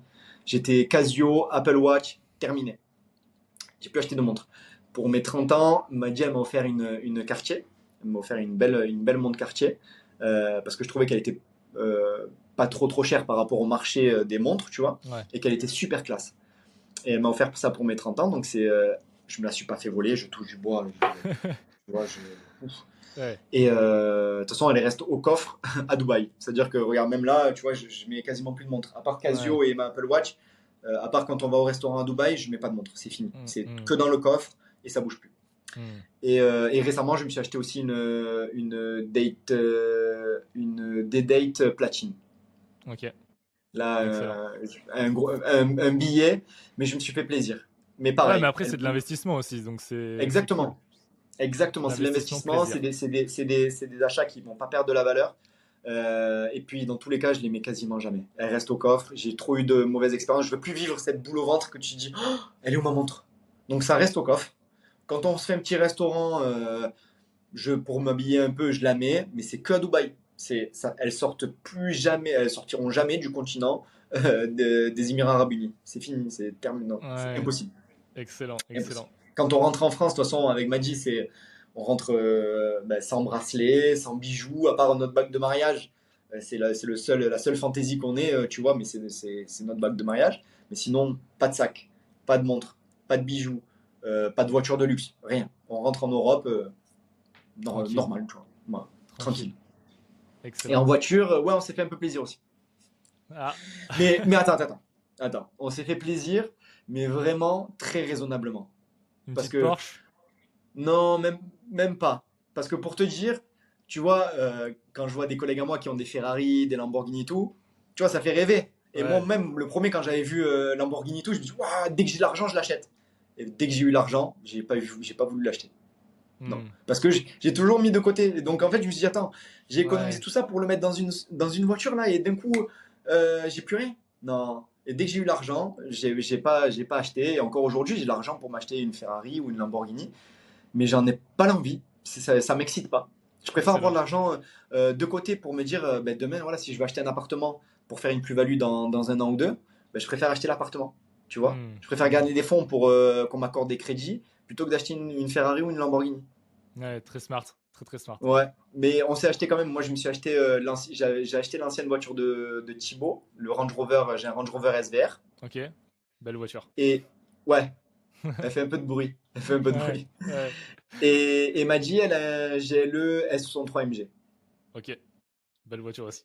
Belle voiture, belle voiture. Mais tu vois, c'est pas le standing de euh, Ferrari, Lamborghini, etc. Ouais. Ouais, c'est C'est des belles C'est des belles voitures de, de gens qui ont, qui ont, qui ont, qui ont de l'argent, mais euh, tranquille. Ouais, ouais, ouais, c'est sûr. C'est c'est un peu tape à l'œil parce que forcément c'est des belles voitures, mais c'est pas la Lambo quand, orange. quand tu viens à Dubaï, quand tu viens à Dubaï, c'est des voitures normales. en France, oui. En France, tu as un SVR, tu as un GLE 63 MG. Oui, c'est tout de suite c'est tape à l'œil. Mais ici, en fait, tu te fonds dans la masse. Ouais, bien sûr. Puis même, c'est une vision un peu SUV. C'est pas le look sportif qui rase le sol. C'est voilà, une voiture de père de famille. Ah, j'avais, j'étais un peu, j'étais un peu attiré par le, le Porsche euh, Taycan, par l'électrique, tu vois. Ouais. Il me, il me faisait de l'œil euh, il y a encore six mois, tu vois. Mais je me dis que là, j'ai, envie d'envoyer mon argent ailleurs. Là, j'ai envie de, j'ai envie de créer un, nouveau concept ici à Dubaï. Donc, euh, je le garde, je le garde de côté. Excellent, excellent. Bah écoute, Benjamin, aujourd'hui, dis-moi. Je dis peut-être qu'on pourra se faire un autre talk dans, dans six mois, un an. Et là, on pourra parler du projet sur lequel je suis en train de bosser ici. Carrément. avec grand plaisir. Avec grand plaisir. Là, du coup, aujourd'hui, Benjamin, tu as 30 ans, tu es marié, un gosse, mm. nickel, un entrepreneur à succès, la notoriété, la santé. Qu'est-ce qu'on ce qu'on peut te souhaiter? C'est quoi tes, ambitions euh, C'est quoi euh, tes projets là dans les prochaines années euh? Honnêtement, d'être heureux. La santé, d'être heureux. Moi, c'est ce que je, ce que je peux souhaiter aux gens. En fait, c'est tout simplement d'être heureux parce qu'il y a des gens qui ont, qui sont pas entrepreneurs, il y a des gens qui sont pas, pas forcément des millions sur leur compte en banque, mais qui sont heureux. Et en fait, c'est le, le plus important, tu vois. Donc d'être heureux, quoi que, quoi que vous fassiez dans la vie et quoi que je fasse moi plus tard, que je sois heureux. Voilà, je l'ai tout, j'ai toujours essayé de l'être et je vais continuer à, à, garder le sourire et quoi que je fasse, il euh, faut que je sois heureux. Et aujourd'hui, je suis le plus heureux, donc euh, que ça continue en fait.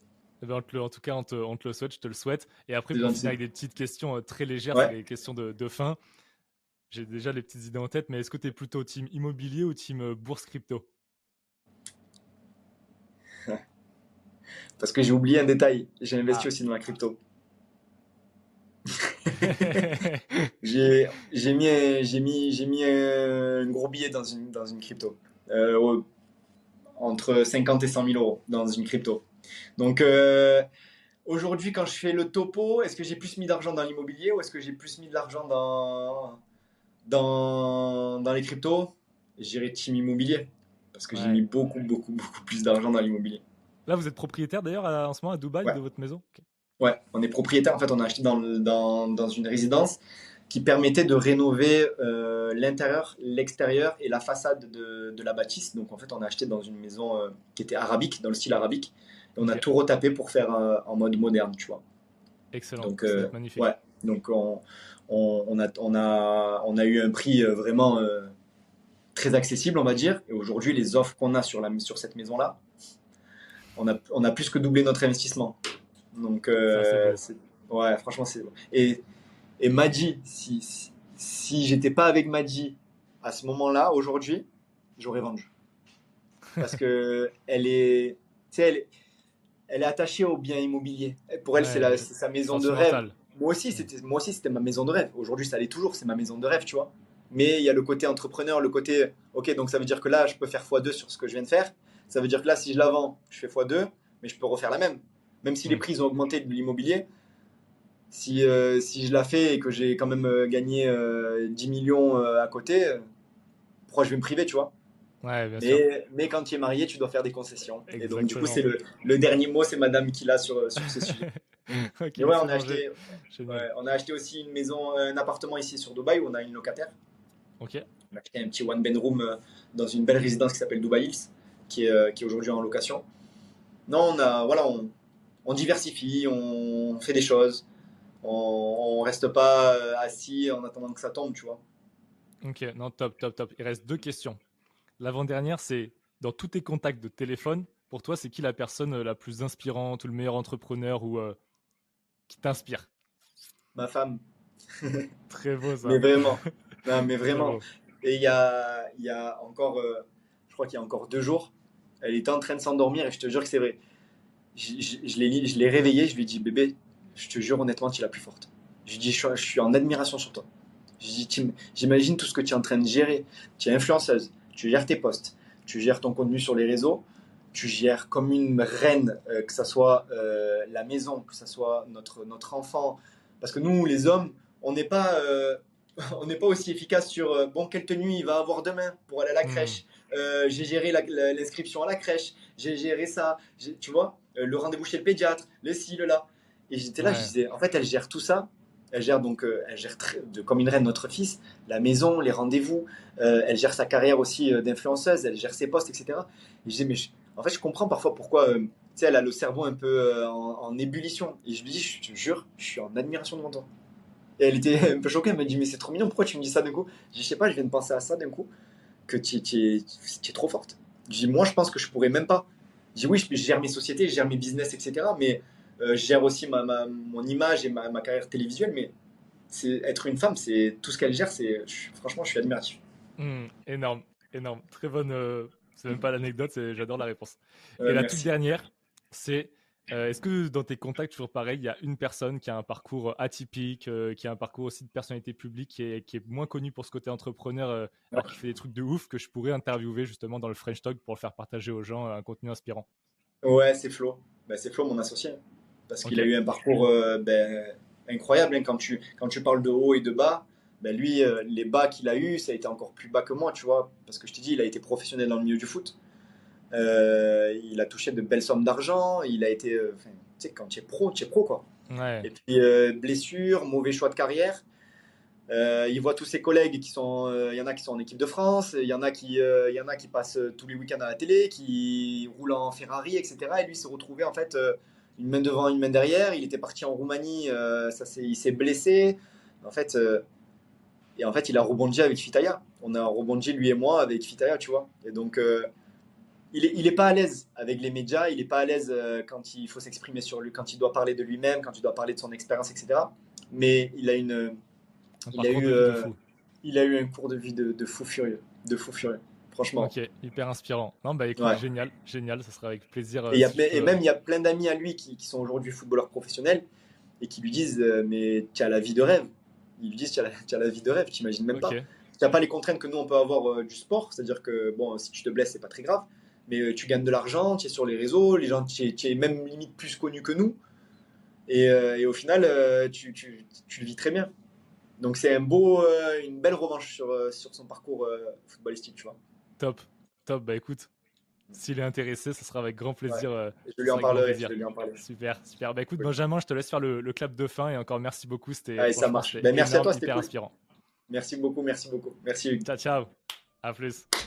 Cher auditeur, si tu m'écoutes encore, j'espère que tu as passé un agréable moment et que ça a été aussi enrichissant pour toi que ça l'a été pour moi. Comme tu le sais, la création de contenu demande énormément de temps et de ressources. Alors si tu as aimé ce podcast, un simple like et une bonne note sur la plateforme où tu l'écoutes me fera extrêmement plaisir et peut faire toute la différence. N'hésite pas à le partager aux personnes autour de toi et à en parler sur les réseaux sociaux si des passages t'ont marqué. N'hésite pas également à me mentionner pour que je puisse venir échanger avec toi. Encore une fois, merci pour ton soutien et on se donne rendez-vous pour le prochain épisode. A plus